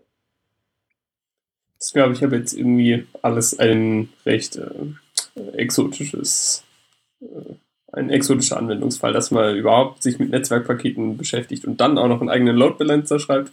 Hm, aber es ist cool. ja. es ist, ist ein, eindeutig cool, aber ich sehe mich im Moment nicht das in der Praxis in allzu naher Zeit anwenden. Es ist, es ist grob 25 Prozent meiner Zeit, ja. Also wir haben neulich einen DHCP Load Balancer geschrieben, der jetzt Open Source ist und äh, wir, wir brauchen das leider, weil irg irgendwann hast du so ja, viel spezialisiert. Ja, ja, leider, weiß nicht. Oder vielleicht auch äh, gut, dass ich das kann. Äh, aber ja, ich, ich würde sagen, es ist interessant zum Sehen. Äh, die meisten Leute werden es wahrscheinlich nicht brauchen, weil IP-Tables reicht. Aber wenn du zum Beispiel ein VPN-Anbieter bist und irgendwie mit Paketen rumfrickeln willst, dann äh, lohnt sich das. Oder wenn du, keine Ahnung, andere Sachen sehr schnell machen willst. Wir haben einen Service, der IPv6 nach V4 äh, umsetzt, dass du irgendwie auch mit Krepel-Services, die noch IPv4 benutzen, reden kannst. Ähm, da wäre sowas auch ganz interessant und kann dir wahrscheinlich, äh, keine Ahnung, sparst du dir fünf Server ein und die Server kosten alle 15.000 Dollar und auf einmal hast du 70.000 Dollar gespart, nur weil du was neu implementiert hast. Ist ja auch nett. Genau. Okay. Äh, kommen wir zum nächsten Post.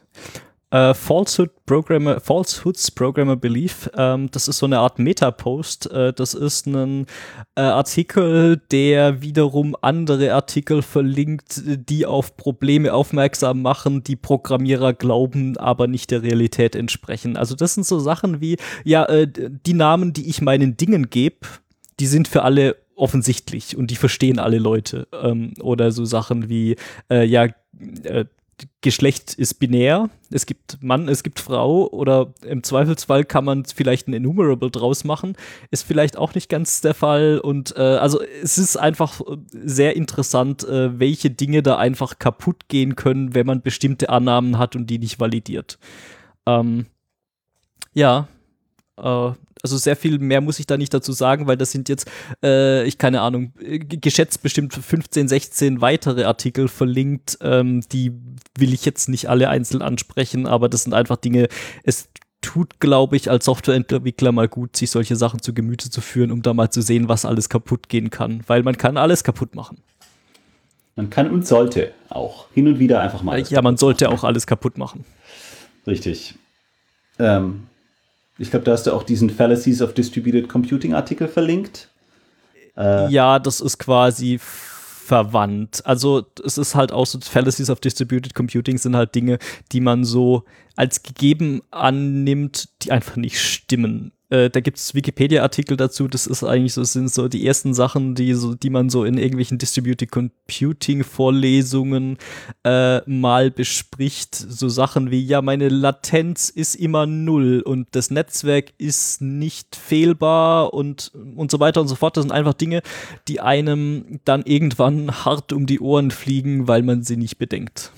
Richtig, das habe ich immer noch, äh, habe ich auch mal wunderbar mitgetrollt mit genau diesem Wikipedia-Artikel in den äh, Puppet-Foren.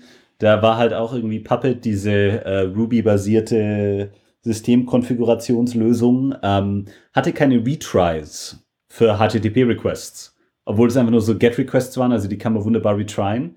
Und wir haben die geaddet und einer hat dann halt auch kommentiert, so ja, ich will das aber nicht als Default haben, weil meine Puppet Agents sind ja auf demselben äh, stabilen Netzwerk mit wie der Master. Und das ist ja bei wohl sehr vielen Leuten so. Und da konnte ich auch einfach nur diesen Artikel posten und habe gesagt, hey, stabiles Netzwerk, da hast du die Nummer eins aus den Distributed Computing Fallacies erwischt. Fand ich sehr gut. Komme ich mir auch Jahre später noch wunderbar vor, dass ich das posten konnte. Einfach ja, das ist mal, auf jeden Fall immer großartig. Einfach mal Leute trollen. Ja. Genau. Sehr gut. Da ist mir gerade noch ein Artikel eingefallen, oder es ist mir eine, eine Hilfswebseite, die ähm, die ganzen Fallacies auflistet, die so mit Kalender und Zeit und so zu tun haben, weil es wohl auch immer noch viel zu oft vorkommt, dass irgendwie Leute meinen, sie müssen ihren Code, der irgendwie Datum und Zeit und Zeitabstände und so behandelt, selber schreiben und machen dabei einfach viel zu viele Annahmen, wie irgendwie mein Tag hat immer so und so viele Sekunden oder 24 Stunden oder es gibt einfach viel zu viele Dinge über, über Kalender und datumsrelevante Dinge, von denen man tatsächlich manchmal einfach nichts weiß und die völlig anders sind, als man annimmt. Und Annahmen meinst sind solche gefährlich. Ah ja, Annahmen sind echt schwierig. Du meinst solche Annahmen, wie dass es nicht plötzlich sein kann, dass äh, dein, äh, deine Systemzeit um ein paar Sekunden oder mal eine Stunde vor oder zurückspringt? Ja, es sind tatsächlich mehr so, so Dinge, die man so aus einem Common Sense raus ähm, annehmen würde, wie so, ähm, jeder benutzt den gleichen Kalender wie ich. So ist alles gregorianischer Kalender. Da kann man schon eher drauf kommen, dass das vielleicht nicht der Fall ist. Aber dass es zum Beispiel eben, dass halt das Wochenende nicht auf der ganzen Welt Samstag und Sonntag ist vielleicht. Und lauter solche Dinge, die einfach irgendwie ein bisschen den eigenen Horizont äh, übersteigen und von denen man einfach vielleicht auch nichts weiß, wenn man nicht in jedem Land der Welt schon mal war oder eben diese Seite nicht gelesen hat. Genau. Ja, das ist auch ganz interessant. Uh, sorry, willst du, soll ich? Ich, ich glaube, wir können uns alle auf Unix-Timestamps einigen, hätte ich, wollte ich nur sagen. Ja, genau. Ähm, also ich habe das tatsächlich mal in einer Produktionsumgebung äh, erwähnt, wo sich Menschen für einen Dienst nicht einloggen, äh, nicht anmelden konnten, weil sie vor 1970 geboren waren. Hm. Wer ist denn auch vor 1970 also, geboren? Ja, also keine Ahnung, die ganzen alten Zecke, die will man vielleicht eh nicht in seinem. Äh, sorry, also das, ähm, äh, kleine Anmerkung hier, das war jetzt ein böswilliger Kommentar, ich meine das natürlich nicht ernst. Ähm, aber ja, also man sollte vielleicht auch mal drüber nachdenken, äh, wie so seine Zielgruppe aussieht und ob man das vielleicht wirklich will, einen Großteil der Bevölkerung äh, oder große Teile der Bevölkerung auszuschließen, weil sie äh, vor einem gewissen Jahr geboren sind. Ich würde aber behaupten, das Problem wird sich einfach von selber lösen in den nächsten äh, 50 Jahren. Ja, natürlich. Also wenn man dem sag, Ganzen sag nur genug Zeit so, die Lebenserwartung steigt und wer weiß, ne, so Kryogenese Ach, dann ja, das andere Problem ist da. Verlängern. Ja, das andere Problem ist halt, ich glaube ab 2038 läuft der, äh, oder was 2038? Ich glaube, da läuft der 32-Bit Unix Timestamp aus. Das heißt, äh, man muss sich dann halt auch mal überlegen, äh, ob man denn bis dahin äh, alle Prozessoren und alle Infrastruktur durch 64-Bit ersetzt hat. Ich, ich glaube, das dauert auch noch eine Weile, bis das passiert. Ich sehe schon, ich muss in Frührente gehen, sonst äh, habe ich 2038 wenig Spaß. Äh, ja, ja könnte schön. man so ausdrücken. Cool. Ähm, was ich dann auch noch äh, als nächsten Artikel hatte im Heroku Engineering Blog, äh, Troubleshooting Port Exhaustion in Heroku's Routing Layer. Äh, ist ein eigentlich recht cooler Post, der äh, so ein bisschen, bisschen lower level äh, abhandelt, wie die denn ähm, Probleme debuggt haben, wo bei ihnen einfach die Connections nicht mehr zustande kamen. äh, in ihrem Routing Layer oder Routing Layer, je nachdem. Äh, und äh, ist ganz nett durchzulesen, auch mal ihre Tools zu sehen, wie sie S-Trace benutzen und wie sie gerade die Socket API, ähm, dieses, diese Reuse Address Flag gesetzt haben. Das ist immer, ich, ich finde diese, diese gerade Socket API Flag setzen, Linger, Reuse Address, all das ganze Zeug, äh, das ist so ein bisschen äh, Nextes Level Engineer. Also so am Anfang kannst du irgendwie die, die Connection aufmachen und ein bisschen noch mit rumfrickeln. Und äh, wenn du dann irgendwie weit genug hochgelevelt hast, dann weißt du halt auch, äh, welche von diesen blöden Parametern du alle setzen musst, damit es dann nicht mit entsprechender Last oder mit entsprechender sonst was äh, dir um die Ohren fliegt. Und die, die haben das hier recht schön, äh, schön gezeigt. Und was ich auch nett finde, ist, sie haben immer ähm, ihre Theorien mit so kleinen C-Programmen ähm, bewiesen, wo sie halt gesagt haben, ja, wir hatten hier die Idee und hier haben wir dann einfach irgendwie 40 Zeilen C geschrieben, um unsere Theorie zu testen. Und es ist so eine, so eine ganz nette Vorgehensweise, die man da äh, sich, sich anschauen kann. Ähm, ist ganz cool durchzulesen. Das ist cool. Also ist bei mir auf jeden Fall bereits auf der Leseliste, äh, kam leider noch nicht dazu. Hm. Wo ich allerdings äh, dazu kam, ist äh, ein Post, der glaube ich, äh, vermute ich, äh, ich glaube, ich habe den auch schon in den äh, Show Notes äh, unserer äh, Schwestersendung gesehen, deswegen will ich das nur kurz ansprechen. Da geht's äh, von Zach Holman, ehemaliger äh, GitHub-Mitarbeiter, der jetzt mittlerweile seine eigene Firma gegründet hat, die unter anderem was mit Kalendern macht. Äh, wo wir auch wieder den roten Faden äh, von dem Artikel vorher drin hatten. Ähm, ist ganz interessant, äh, erzählt einfach mal so, okay, wie hat er denn angefangen, ein Startup zu gründen? Äh, was waren so die Punkte, die ihm so am meisten Schmerzen bereitet haben? Äh, was, wie hat er seine Domain gewählt? Äh, wie hat er das Business angemeldet? Wie hat er da so die ganze finanzielle Situation gemanagt? Ähm, das ist eine ganz coole Zusammenfassung, äh, wenn man mal irgendwann vorhat, eine Tech-Firma zu gründen. Hm. Ja, gerade auch dieses Stripe Atlas ist ganz cool. Und da redet er auch so ein bisschen drüber, ja. wie er das benutzt.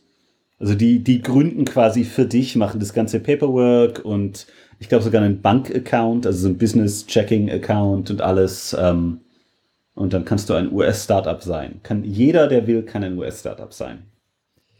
Genau, also ich glaube, dass, wenn ich das richtig verstanden habe, dann funktioniert dieses Stripe Atlas ja auch für Leute außerhalb der USA, mhm. damit die da vielleicht auch irgendwie, äh, sagen wir mal, Venture-Kapital von irgendwelchen Silicon Valley-Firmen beantragen können und damit da irgendwie die äh, rechtliche Basis äh, dafür gesetzt ist, dass man da vielleicht auch das mal. Das klingt super, ich will auch Venture-Kapital. Und natürlich auf jeden Fall Steuerhinterziehung auch äh, ganz, ganz hervorragend. As a Service. As a Service natürlich. Venture-Kapital und Steuererzie Steuererzie äh, Steuerhinterziehung, nicht Steuererziehung. Steuererziehung finde ich aber auch gut, ist aber dann ein anderer Service. Das ist, ja. Äh, ja. Das ist nach dem Bailout für Griechenland, kommt Deutschland mit der Steuererziehung.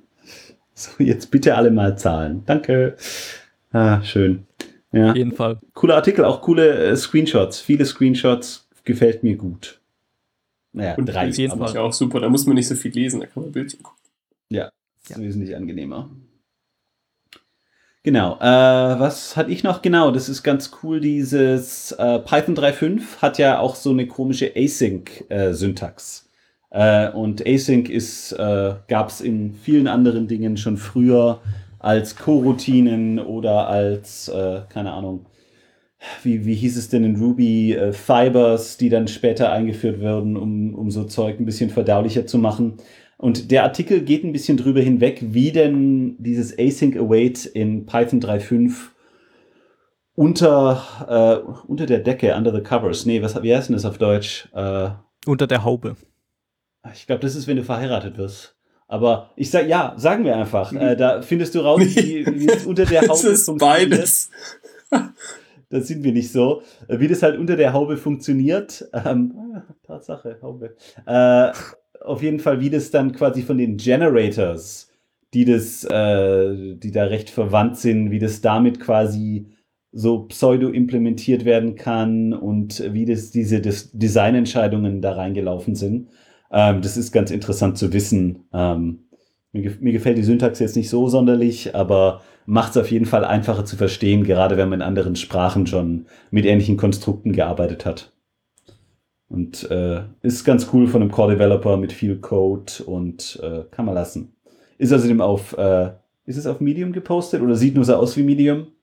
Äh, Das ist, ist eine gute Frage. Das kann man heutzutage nicht mehr so genau sagen, weil man da ja, glaube ich, auch Custom Domains benutzen kann.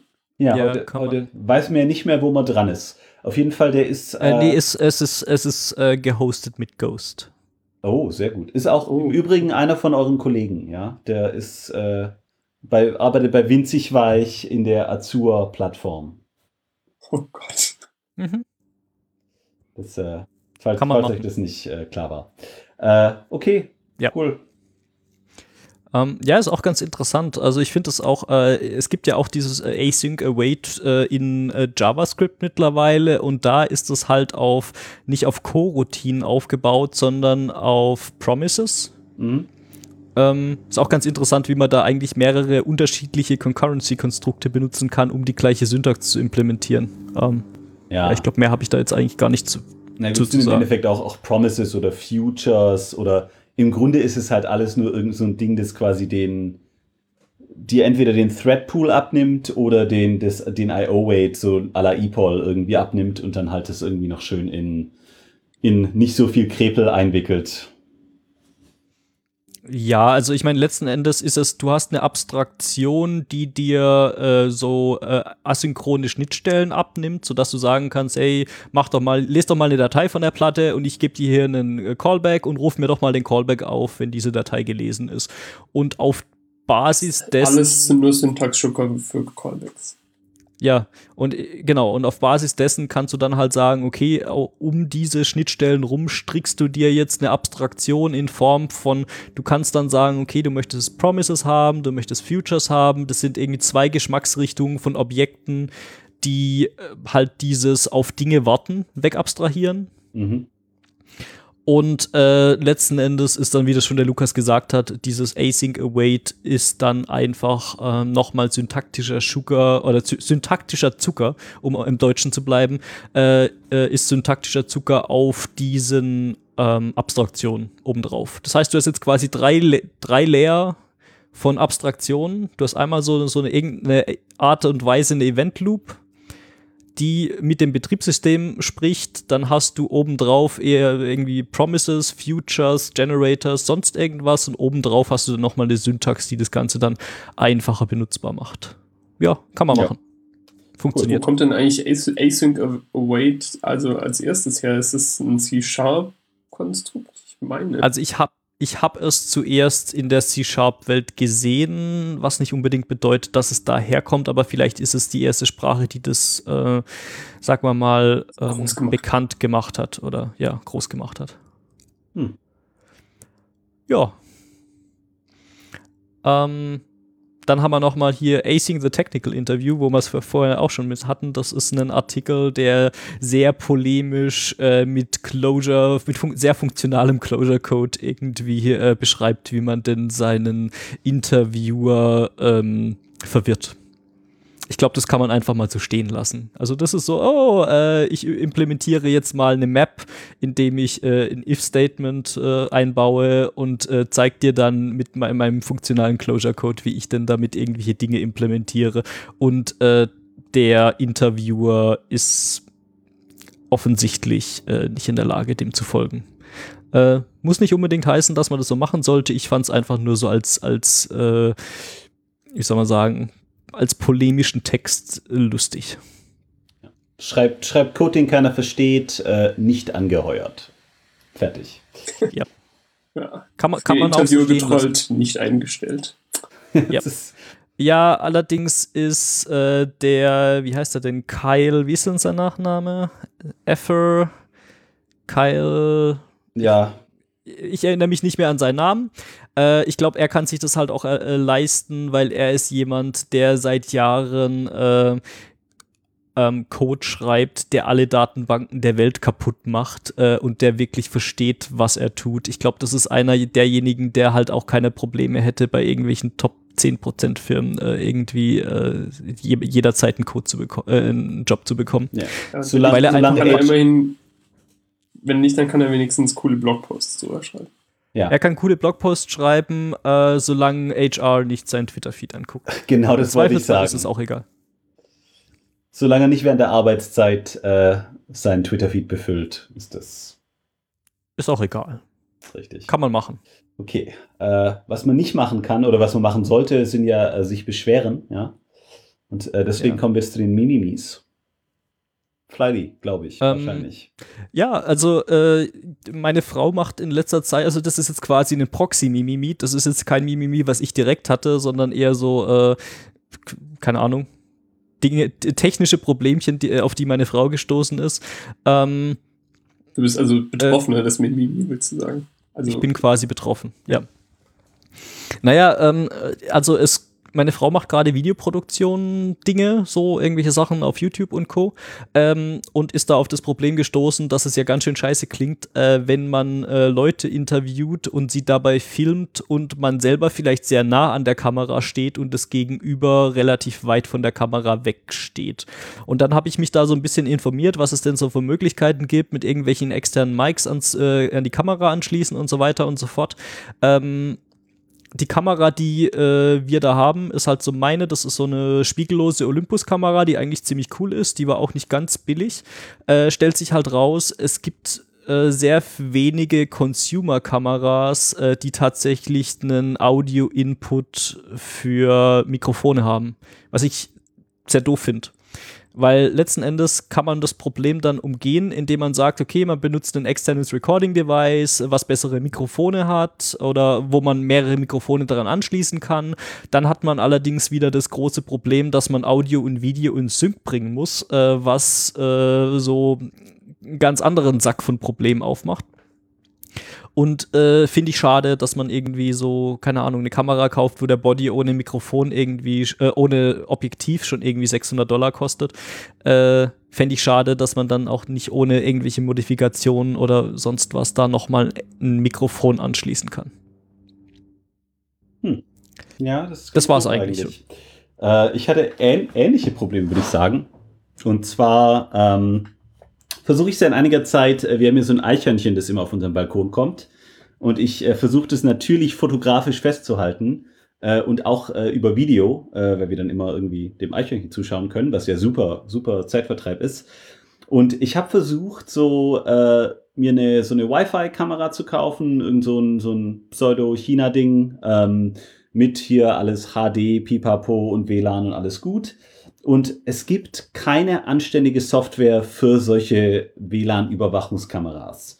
Es gibt meist die Software, die mit der Kamera selber läuft, aber das war der letzte Krebs irgendwie. Die Kamera kann über NFS-Dateien hochladen und ich habe, wer, wer hat denn NFS irgendwie? Ja, genau, richtig. Aber er, es geht auch nur so halb. Also sie kann NFS, aber auch nur irgendwie bestimmte Authentifizierungsverfahren die sagen dir aber nicht welche und es gibt auch kein Log oder so. Also die Kamera sagt dann irgendwie äh, Connection not successful und es war alles, was sie an Informationen dir geben würde. Ähm, das reicht doch. Du weißt, es nicht hat nicht funktioniert. Das ist ja, alles, was du wissen musst. Hat nicht funktioniert. Und im Endeffekt, alles, was ich eigentlich will, ist, ähm, jedes Mal, wenn sich dieses irgendwas bewegt, soll der ein kleines Video machen und ich will das als Datei irgendwo haben. Ich habe mir angeschaut, gibt ZoneMinder. ZoneMinder ist die hässlichste Software der Welt. Äh, theoretisch kann die recht viel, äh, was irgendwie so, ja, nur für eine bestimmte Region im Bild, Bewegungssensoren und irgendwie kannst du noch einstellen, aber ich habe es auch, das Setup ist äh, so ekelhaft, dass du das gar nicht irgendwie machen willst. Äh, dann gibt's eine, eine so eine coole neue Version, Shinobi heißt die. Das ist alles Node.js basiert, aber ist halt auch irgendwie ähm, gab es irgendwie nicht als anständigen Docker-Container. Da musstest du wieder irgendwie so eine VM mit Ubuntu und äh, MySQL irgendwie noch mittendrin und dann wolltest du irgendwie das Video wieder nicht anständig exportieren und ist permanent gecrashed. Also das ging auch nicht so recht und dann gibt es irgend so eine russische Xeoma, das ist auch äh, super hässlich und kann theoretisch habe ich wunderbar eingerichtet, konnte auch äh, wunderbar die Bewegungs- äh, oder Objekterkennung machen, aber konnte dann äh, Videos nicht anständig speichern. Also prinzipiell hast du von dieser Kamera so ein HD-Stream H264, was ja geil wäre. Aber ähm, den Stream konnte sie nur in ein in Anführungszeichen Archiv speichern. Und das Archiv ist halt auch irgendein so proprietäres Format von denen. Und aus dem Archiv musst du dann halt wieder raus exportieren, was du genau haben wolltest. Und es ging auch nicht so wirklich automatisiert. Du konntest es als Datei speichern, aber dann wollte es wieder neu codieren, irgendwie irgend so ein abstruses Format mit .avi hinten dran, was dann auch keiner will.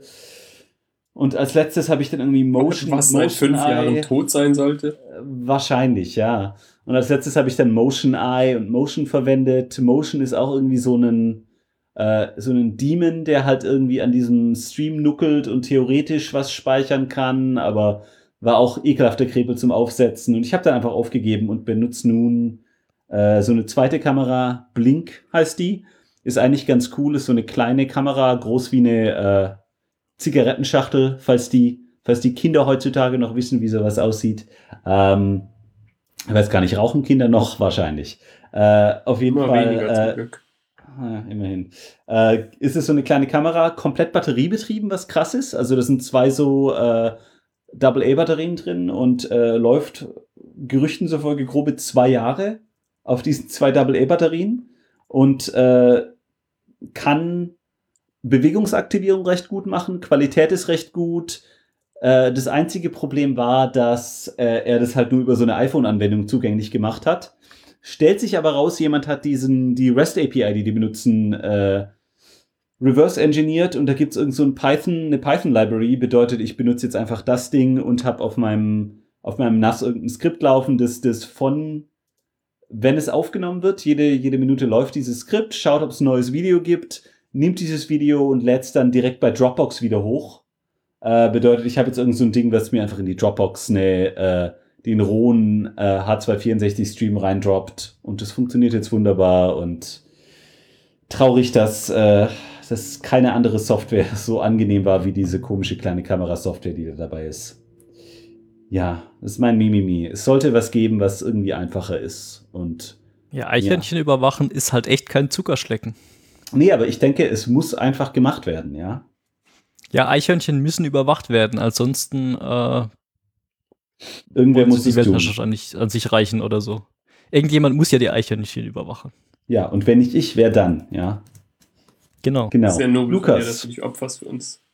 ich, Ja, ich es, bin ja nicht so. irgendwie sind, sind diese, ist mein Problem ein bisschen ein ähnliches. Ich habe, ähm, ich würde gerne mein, mein Heim automatisieren und als echter Apple-Jünger, wie man das nun mal so macht, will man dafür irgendwie auch HomeKit-kompatible Geräte kaufen, damit die auch von, vom iPhone aus bedienbar sind und dass man irgendwie seiner Siri sagen kann, Siri, mach das Licht aus oder mach das Licht an oder mach Disco.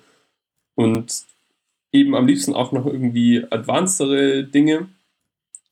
Und der Zustand an HomeKit-kompatiblen Accessories, die es zu kaufen gibt, der ist einfach nur erbärmlich. Es gibt zwar, also was immer noch am besten funktioniert, sind diese Philips Hue-Lampen, die auch HomeKit-kompatibel sind, aber eben, also die haben ja ihre, dieses Bridge-Zusatzgerät, das man immer noch braucht, was irgendwie eigentlich auch ein bisschen eine unangenehme Lösung ist, weil man will ja sich eigentlich nicht noch irgendeinen so Plastikkasten irgendwo hinklemmen, aber man nimmt es eben in Kauf, weil es halt gut funktioniert. Und ich habe jetzt da mal ein bisschen versucht aufzurüsten und mir von Elgato Eve Geräte gekauft, die unter anderem das Wetter draußen, die Luft drinnen und den Öffnungs- und Schließzustand meines Fensters messen.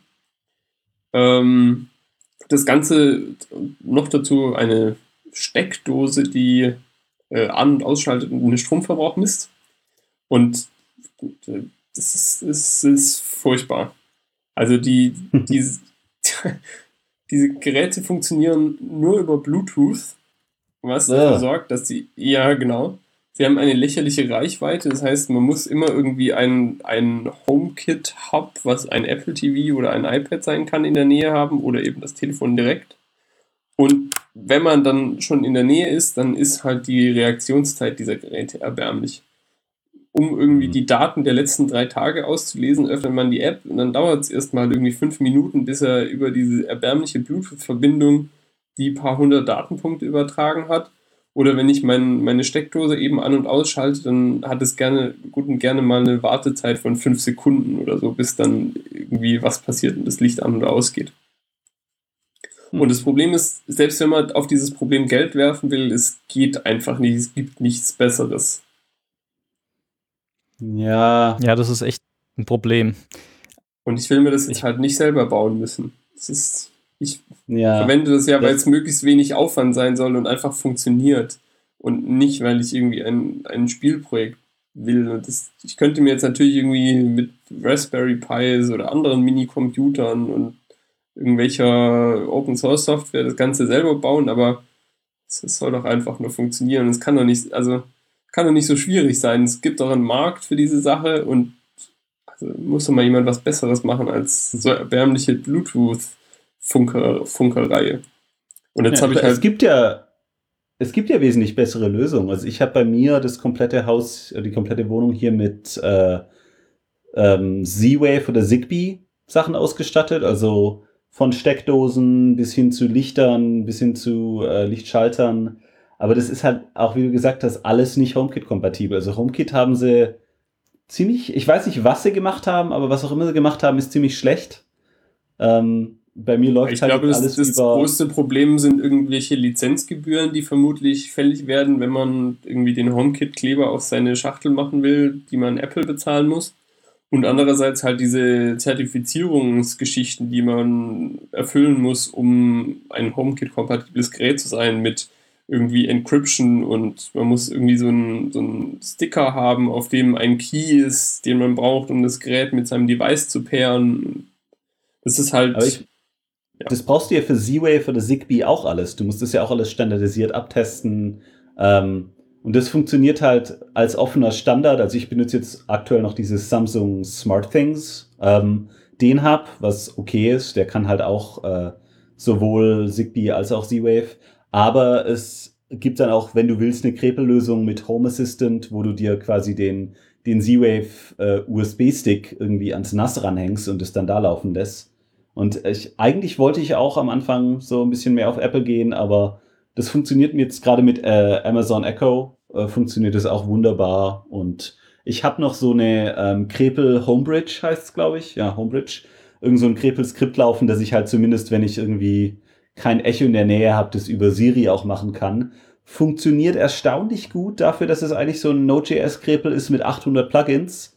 Ähm, Elgato, ob es das jetzt kann, ich glaube, Elgato ist auch so eine rein deutsche Geschichte. Die sitzen, glaube ich, irgendwie in München. Ähm, die haben Sitze auf der ganzen Welt, die sind, glaube ich, zur Hälfte irgendwie in San Francisco oder so, also zumindest in Kalifornien irgendwo. Ah, okay, interessant, weil die habe ich jetzt hier noch nie gesehen, Elgato. Ich weiß, dass sie bei Mediamarkt oder so immer rumstanden, aber ähm, ja, Tatsache. Die haben, glaube ich, die haben relativ, relativ erfolgreiches Gaming-Zubehör, so, so, Geräte, um irgendwie Konsolen-Output mitzuschneiden und ins Internet zu strömen. Ja, auch solche äh, Audio-Video-Geschichten. Ich habe da mal mit einem, auf einer Konferenz mit einem ihrer Entwickler geredet, der war allerdings auch aus Deutschland. Äh, aber keine Ahnung, wie verteilt die so sind. Ich kenne diese Firma ansonsten. Ich weiß, dass es irgendwie so Elgato, Gott, wie heißen die denn? Äh, irgendwas mit TV? Es gibt irgend so eine. So, iTV? Ja, ja, ich glaube, iTV ist es tatsächlich. Das, es gibt irgendwie so eine Hardware, die man sich an seinen Mac anstecken kann und dann gibt es da halt irgendwelche äh, gebandelte Software dazu, mit dem man sich dann quasi äh, auf dem Mac Fernsehen gucken kann, sollte man das aus irgendwelchen Gründen ja, wollen. Das sind so kleine USB-Kabel oder Satellit-Receiver. Ich weiß aber gar nicht, ob es das überhaupt noch gibt. Hm also mein, mein, letzter Stand ist da halt auch, das ist irgendwie von vor, keine Ahnung, drei, vier Jahren oder so. Da hat man sowas vielleicht noch gebraucht. Mittlerweile gibt es da ja auch irgendwie andere Möglichkeiten, sowas zu konsumieren. Hm. Ja, aber also HomeKit ist schon ein bisschen traurig, was da, hm. was da nicht, nicht akte, äh, abgeht. Aber immerhin, also Z-Wave und äh, Zigbee ist ganz gut und auch im Normalfall kompatibel, außer Philips Hue, die sind nicht kompatibel. Aber alles andere ist kompatibel. Aber ähm, Philips Hue ist, glaube ich, ja unten drunter auch Zigbee, nur halt mit irgendwie noch ja, so einem proprietären Layer oben drüber oder so. Das, das ja, halt das da, also die, ja, also bei Philips Hue ist es, glaube ich, so, dass die Lampen, also die Birnen selbst äh, sprechen Zigbee mit der Basisstation. Ja, genau. Und äh, der Rest ist dann irgendwie so ein komisches proprietäres Philips Hue-Ding. Ja, und das Problem ist aber, glaube ich, dann, auch, dass ja. man nicht mehr jede Zigbee-Lampe mit dieser Bridge pairen kann oder so, was ja früher mal ging, meine ich. Ja, das ging, äh, also das- die hatten ein Firmware-Update, dann ging's nicht, aber dann ging's wieder. Also ich hatte diese GE Links, 10 Dollar pro Lampe oder so, gepairt, Ja, genau. aber da kannst du zum Beispiel über Siri konntest du dann, glaub nur die, äh, die Philips ansprechen und nicht die anderen oder sowas. Äh, Ich weiß nicht genau, was der so- aktuelle Stand ist, was da, wie das, ob das funktioniert und wie genau, aber es ist auf jeden Fall eingeschränkt und halt, ja, ist alles Ja. ätzend, deswegen, Richtig. Okay, Flighty, Remote Podcasting. Dein Mimimi. Ähm, ja, ich wollte eigentlich unser Mimimi von Anfang der Sendung noch mal so ein bisschen äh, strukturierter äh, beschreiben. Es ist einfach äh, Remote Podcasting, also entweder unsere Tools sind einfach nicht gut genug und das, was wir so verwenden, ist einfach nicht irgendwie so nicht mehr, nicht mehr Stand der Zeit. Oder es ist einfach immer noch ein Riesenpain, einen Podcast zu produzieren, wo Leute nicht im selben Raum sitzen. Also das beginnt dabei, dass irgendwelche Tonspuren auseinanderlaufen, dass dann teilweise, also ich hatte auch schon so Fälle, wo dann quasi die Podcast-Sendung fast äh, in, komplett ins Wasser gefallen ist, weil bei jemandem äh, die Aufnahme gestoppt hat äh, in der Software, die man da so äh, benutzt, um, um Sachen aufzunehmen.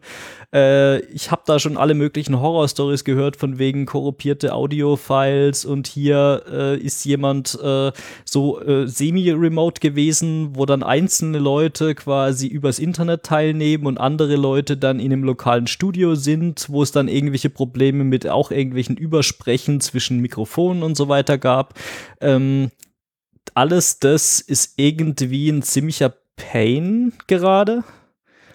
Und ähm, ja, also auch die Auf, äh, die, den Aufwand, den man betreiben muss, um dann äh, die einzelnen Tonspuren wieder zusammenzuschneiden. Das ist gerade so äh, neben der Sendung selbst äh, eigentlich der zeitintensivste Teil, um diese Sendung zu produzieren. Und äh, ich hätte da gerne Lösungen, die das irgendwie besser machen, aber mir fällt gerade jetzt momentan nichts ein. Also der Lukas hat mir mal ähm, Ultraschall empfohlen, was wir vielleicht mal angucken könnten. ja, Ähm, ist gerade ja, aus, aus, aus Remote-Podcasting-Sicht jetzt relativ interessant geworden, weil die mit der letzten Version oder so oder der vorletzten ähm, ein Produkt oder eine Software integrieren, die sich Studio Link nennt, die eben dieses, ähm, dieses Remote-Problem ein bisschen angehen will, indem es halt super niedrige Latenz macht und irgendwie ähm, dann in Ultraschall integriert die Aufnahmeproblematik angeht, also dieses N-1 Aufnahme. Ich will mich aufnehmen und die anderen, aber eben ohne mich und so. Solche Probleme äh, versucht es zu lösen, haben wir jetzt aber bisher noch nicht ausprobiert. Wäre vielleicht mal ein interessantes Experiment für die Zukunft. Hm. Was ich ganz Ja, interessant also finde, ist, dass es auch einige webbasierte äh, Plattformen gibt, die dann selbst mit mehreren Spuren das ganze Syncing aufnehmen, also quasi so eine Art Stream-Dump as a Service.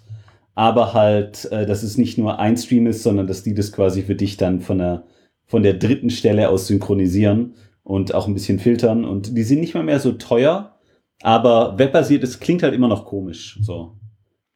Ja, also, Also gerade für irgendwie wär- Low glaub- Latency Audio ist äh, irgendwie, weiß nicht, ich bin nicht so richtig überhaupt überzeugt.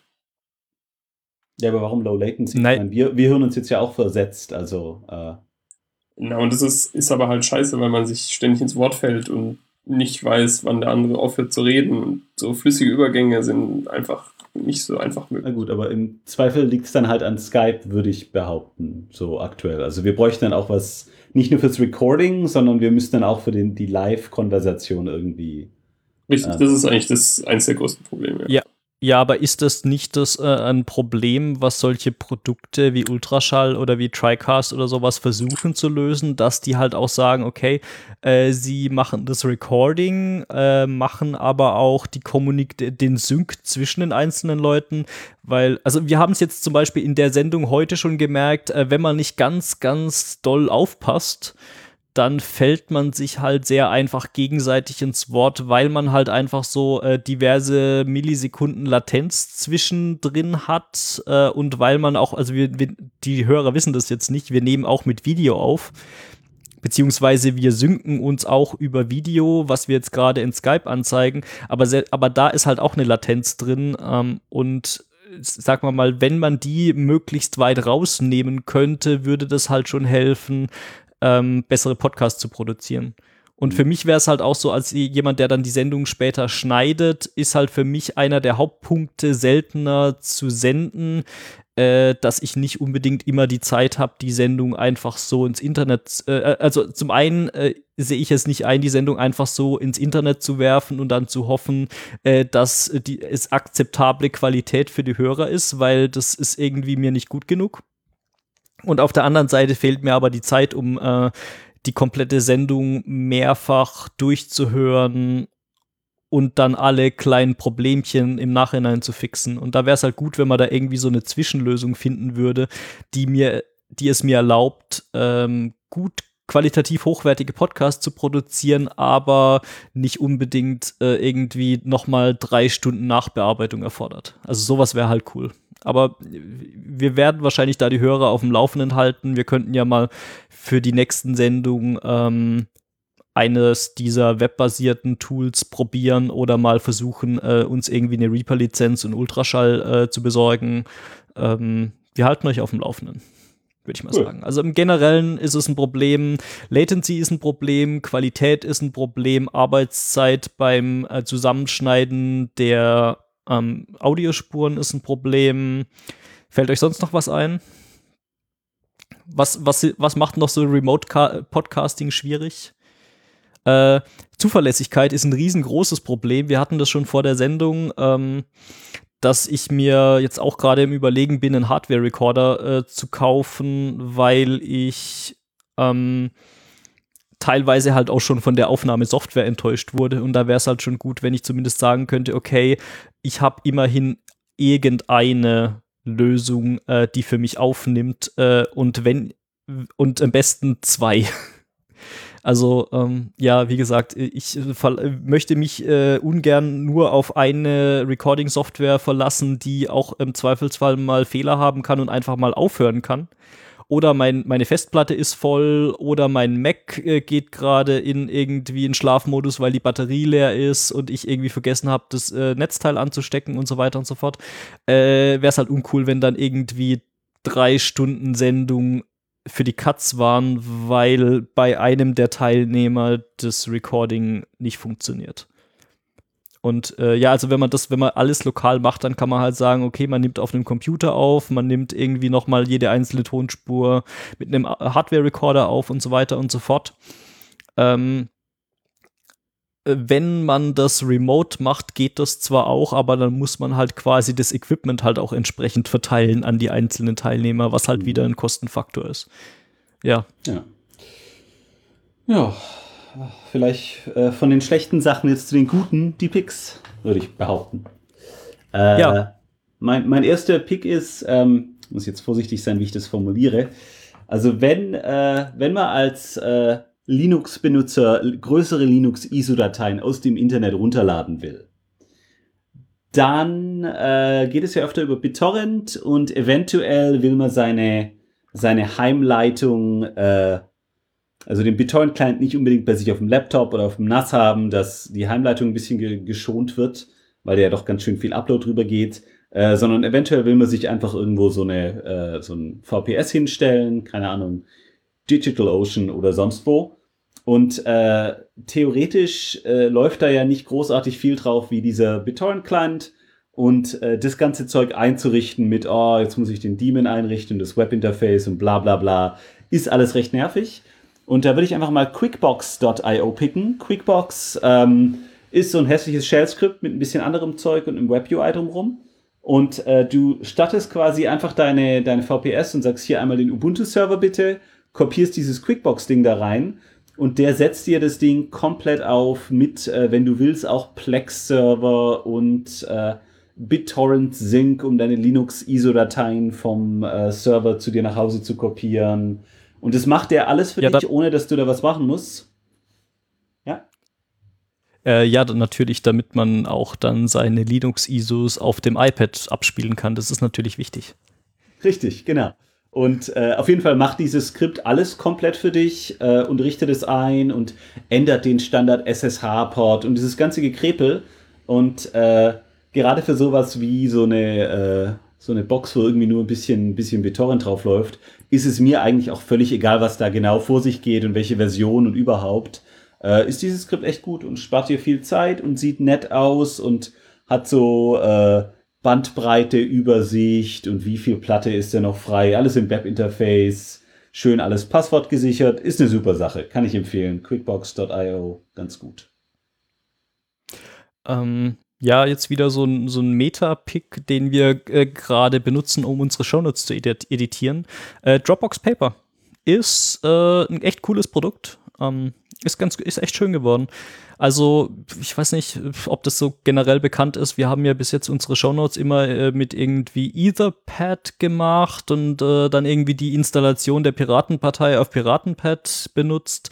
Da ist jetzt allerdings das Problem, das wird schon wahrscheinlich gefühlt seit Jahren nicht mehr weiterentwickelt, großartig. Äh, das läuft halt noch. Man weiß halt auch nicht, wie lange noch und man weiß auch nicht äh, irgendwie, manchmal ist es auch down und manchmal gibt es irgendwo Wartungsarbeiten, wenn es gerade uncool ist und äh, man hat dann irgendwie im Zweifelsfall keinen Zugriff auf die äh, Show Notes und weiß nicht, worüber man reden möchte.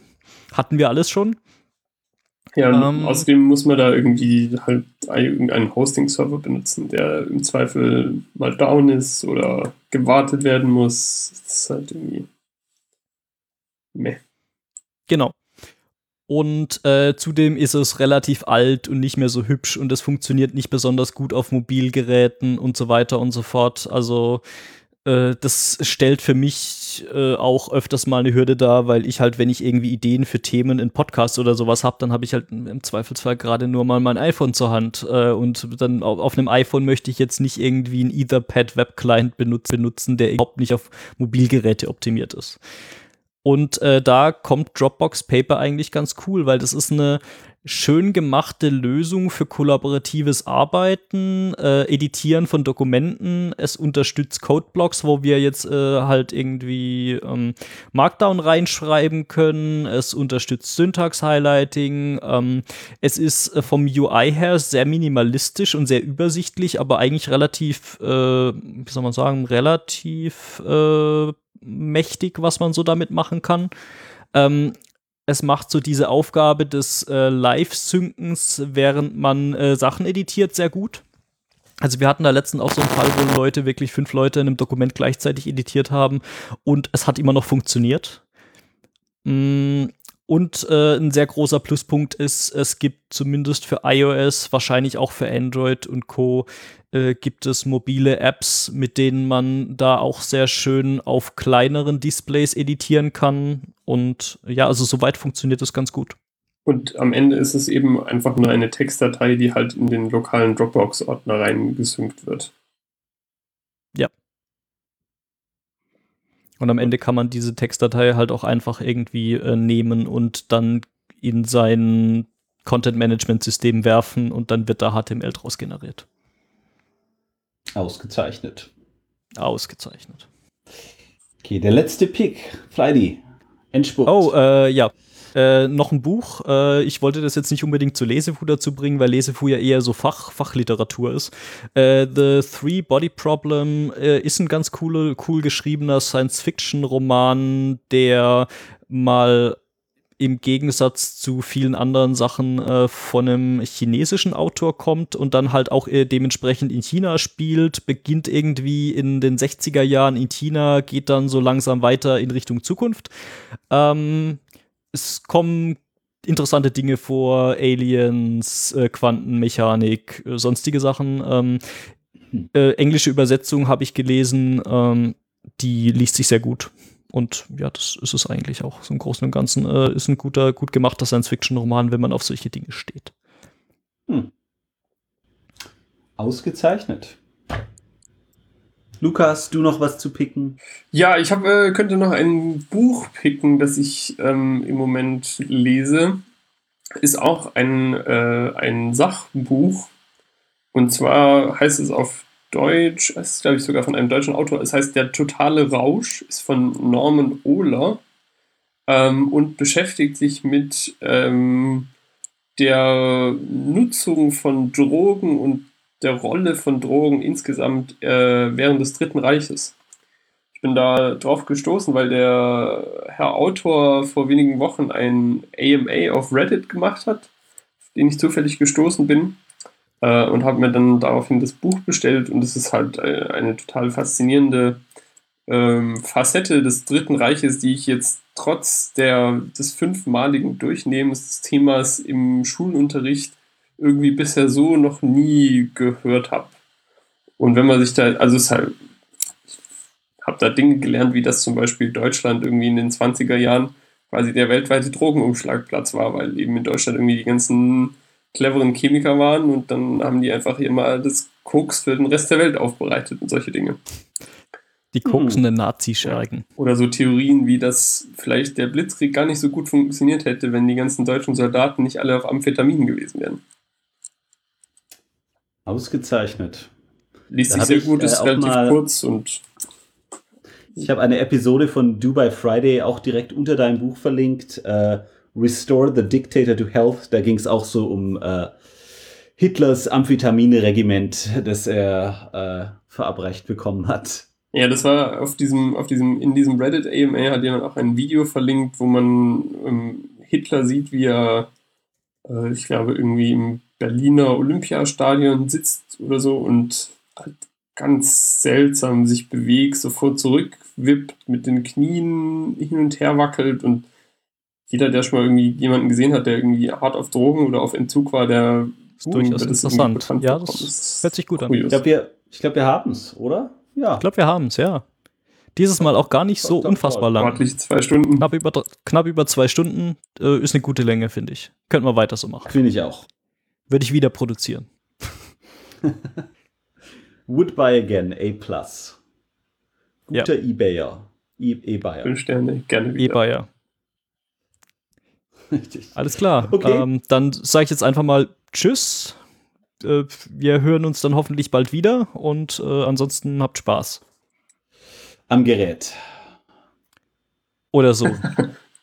Tschüss. Okay, ciao. Tschüss.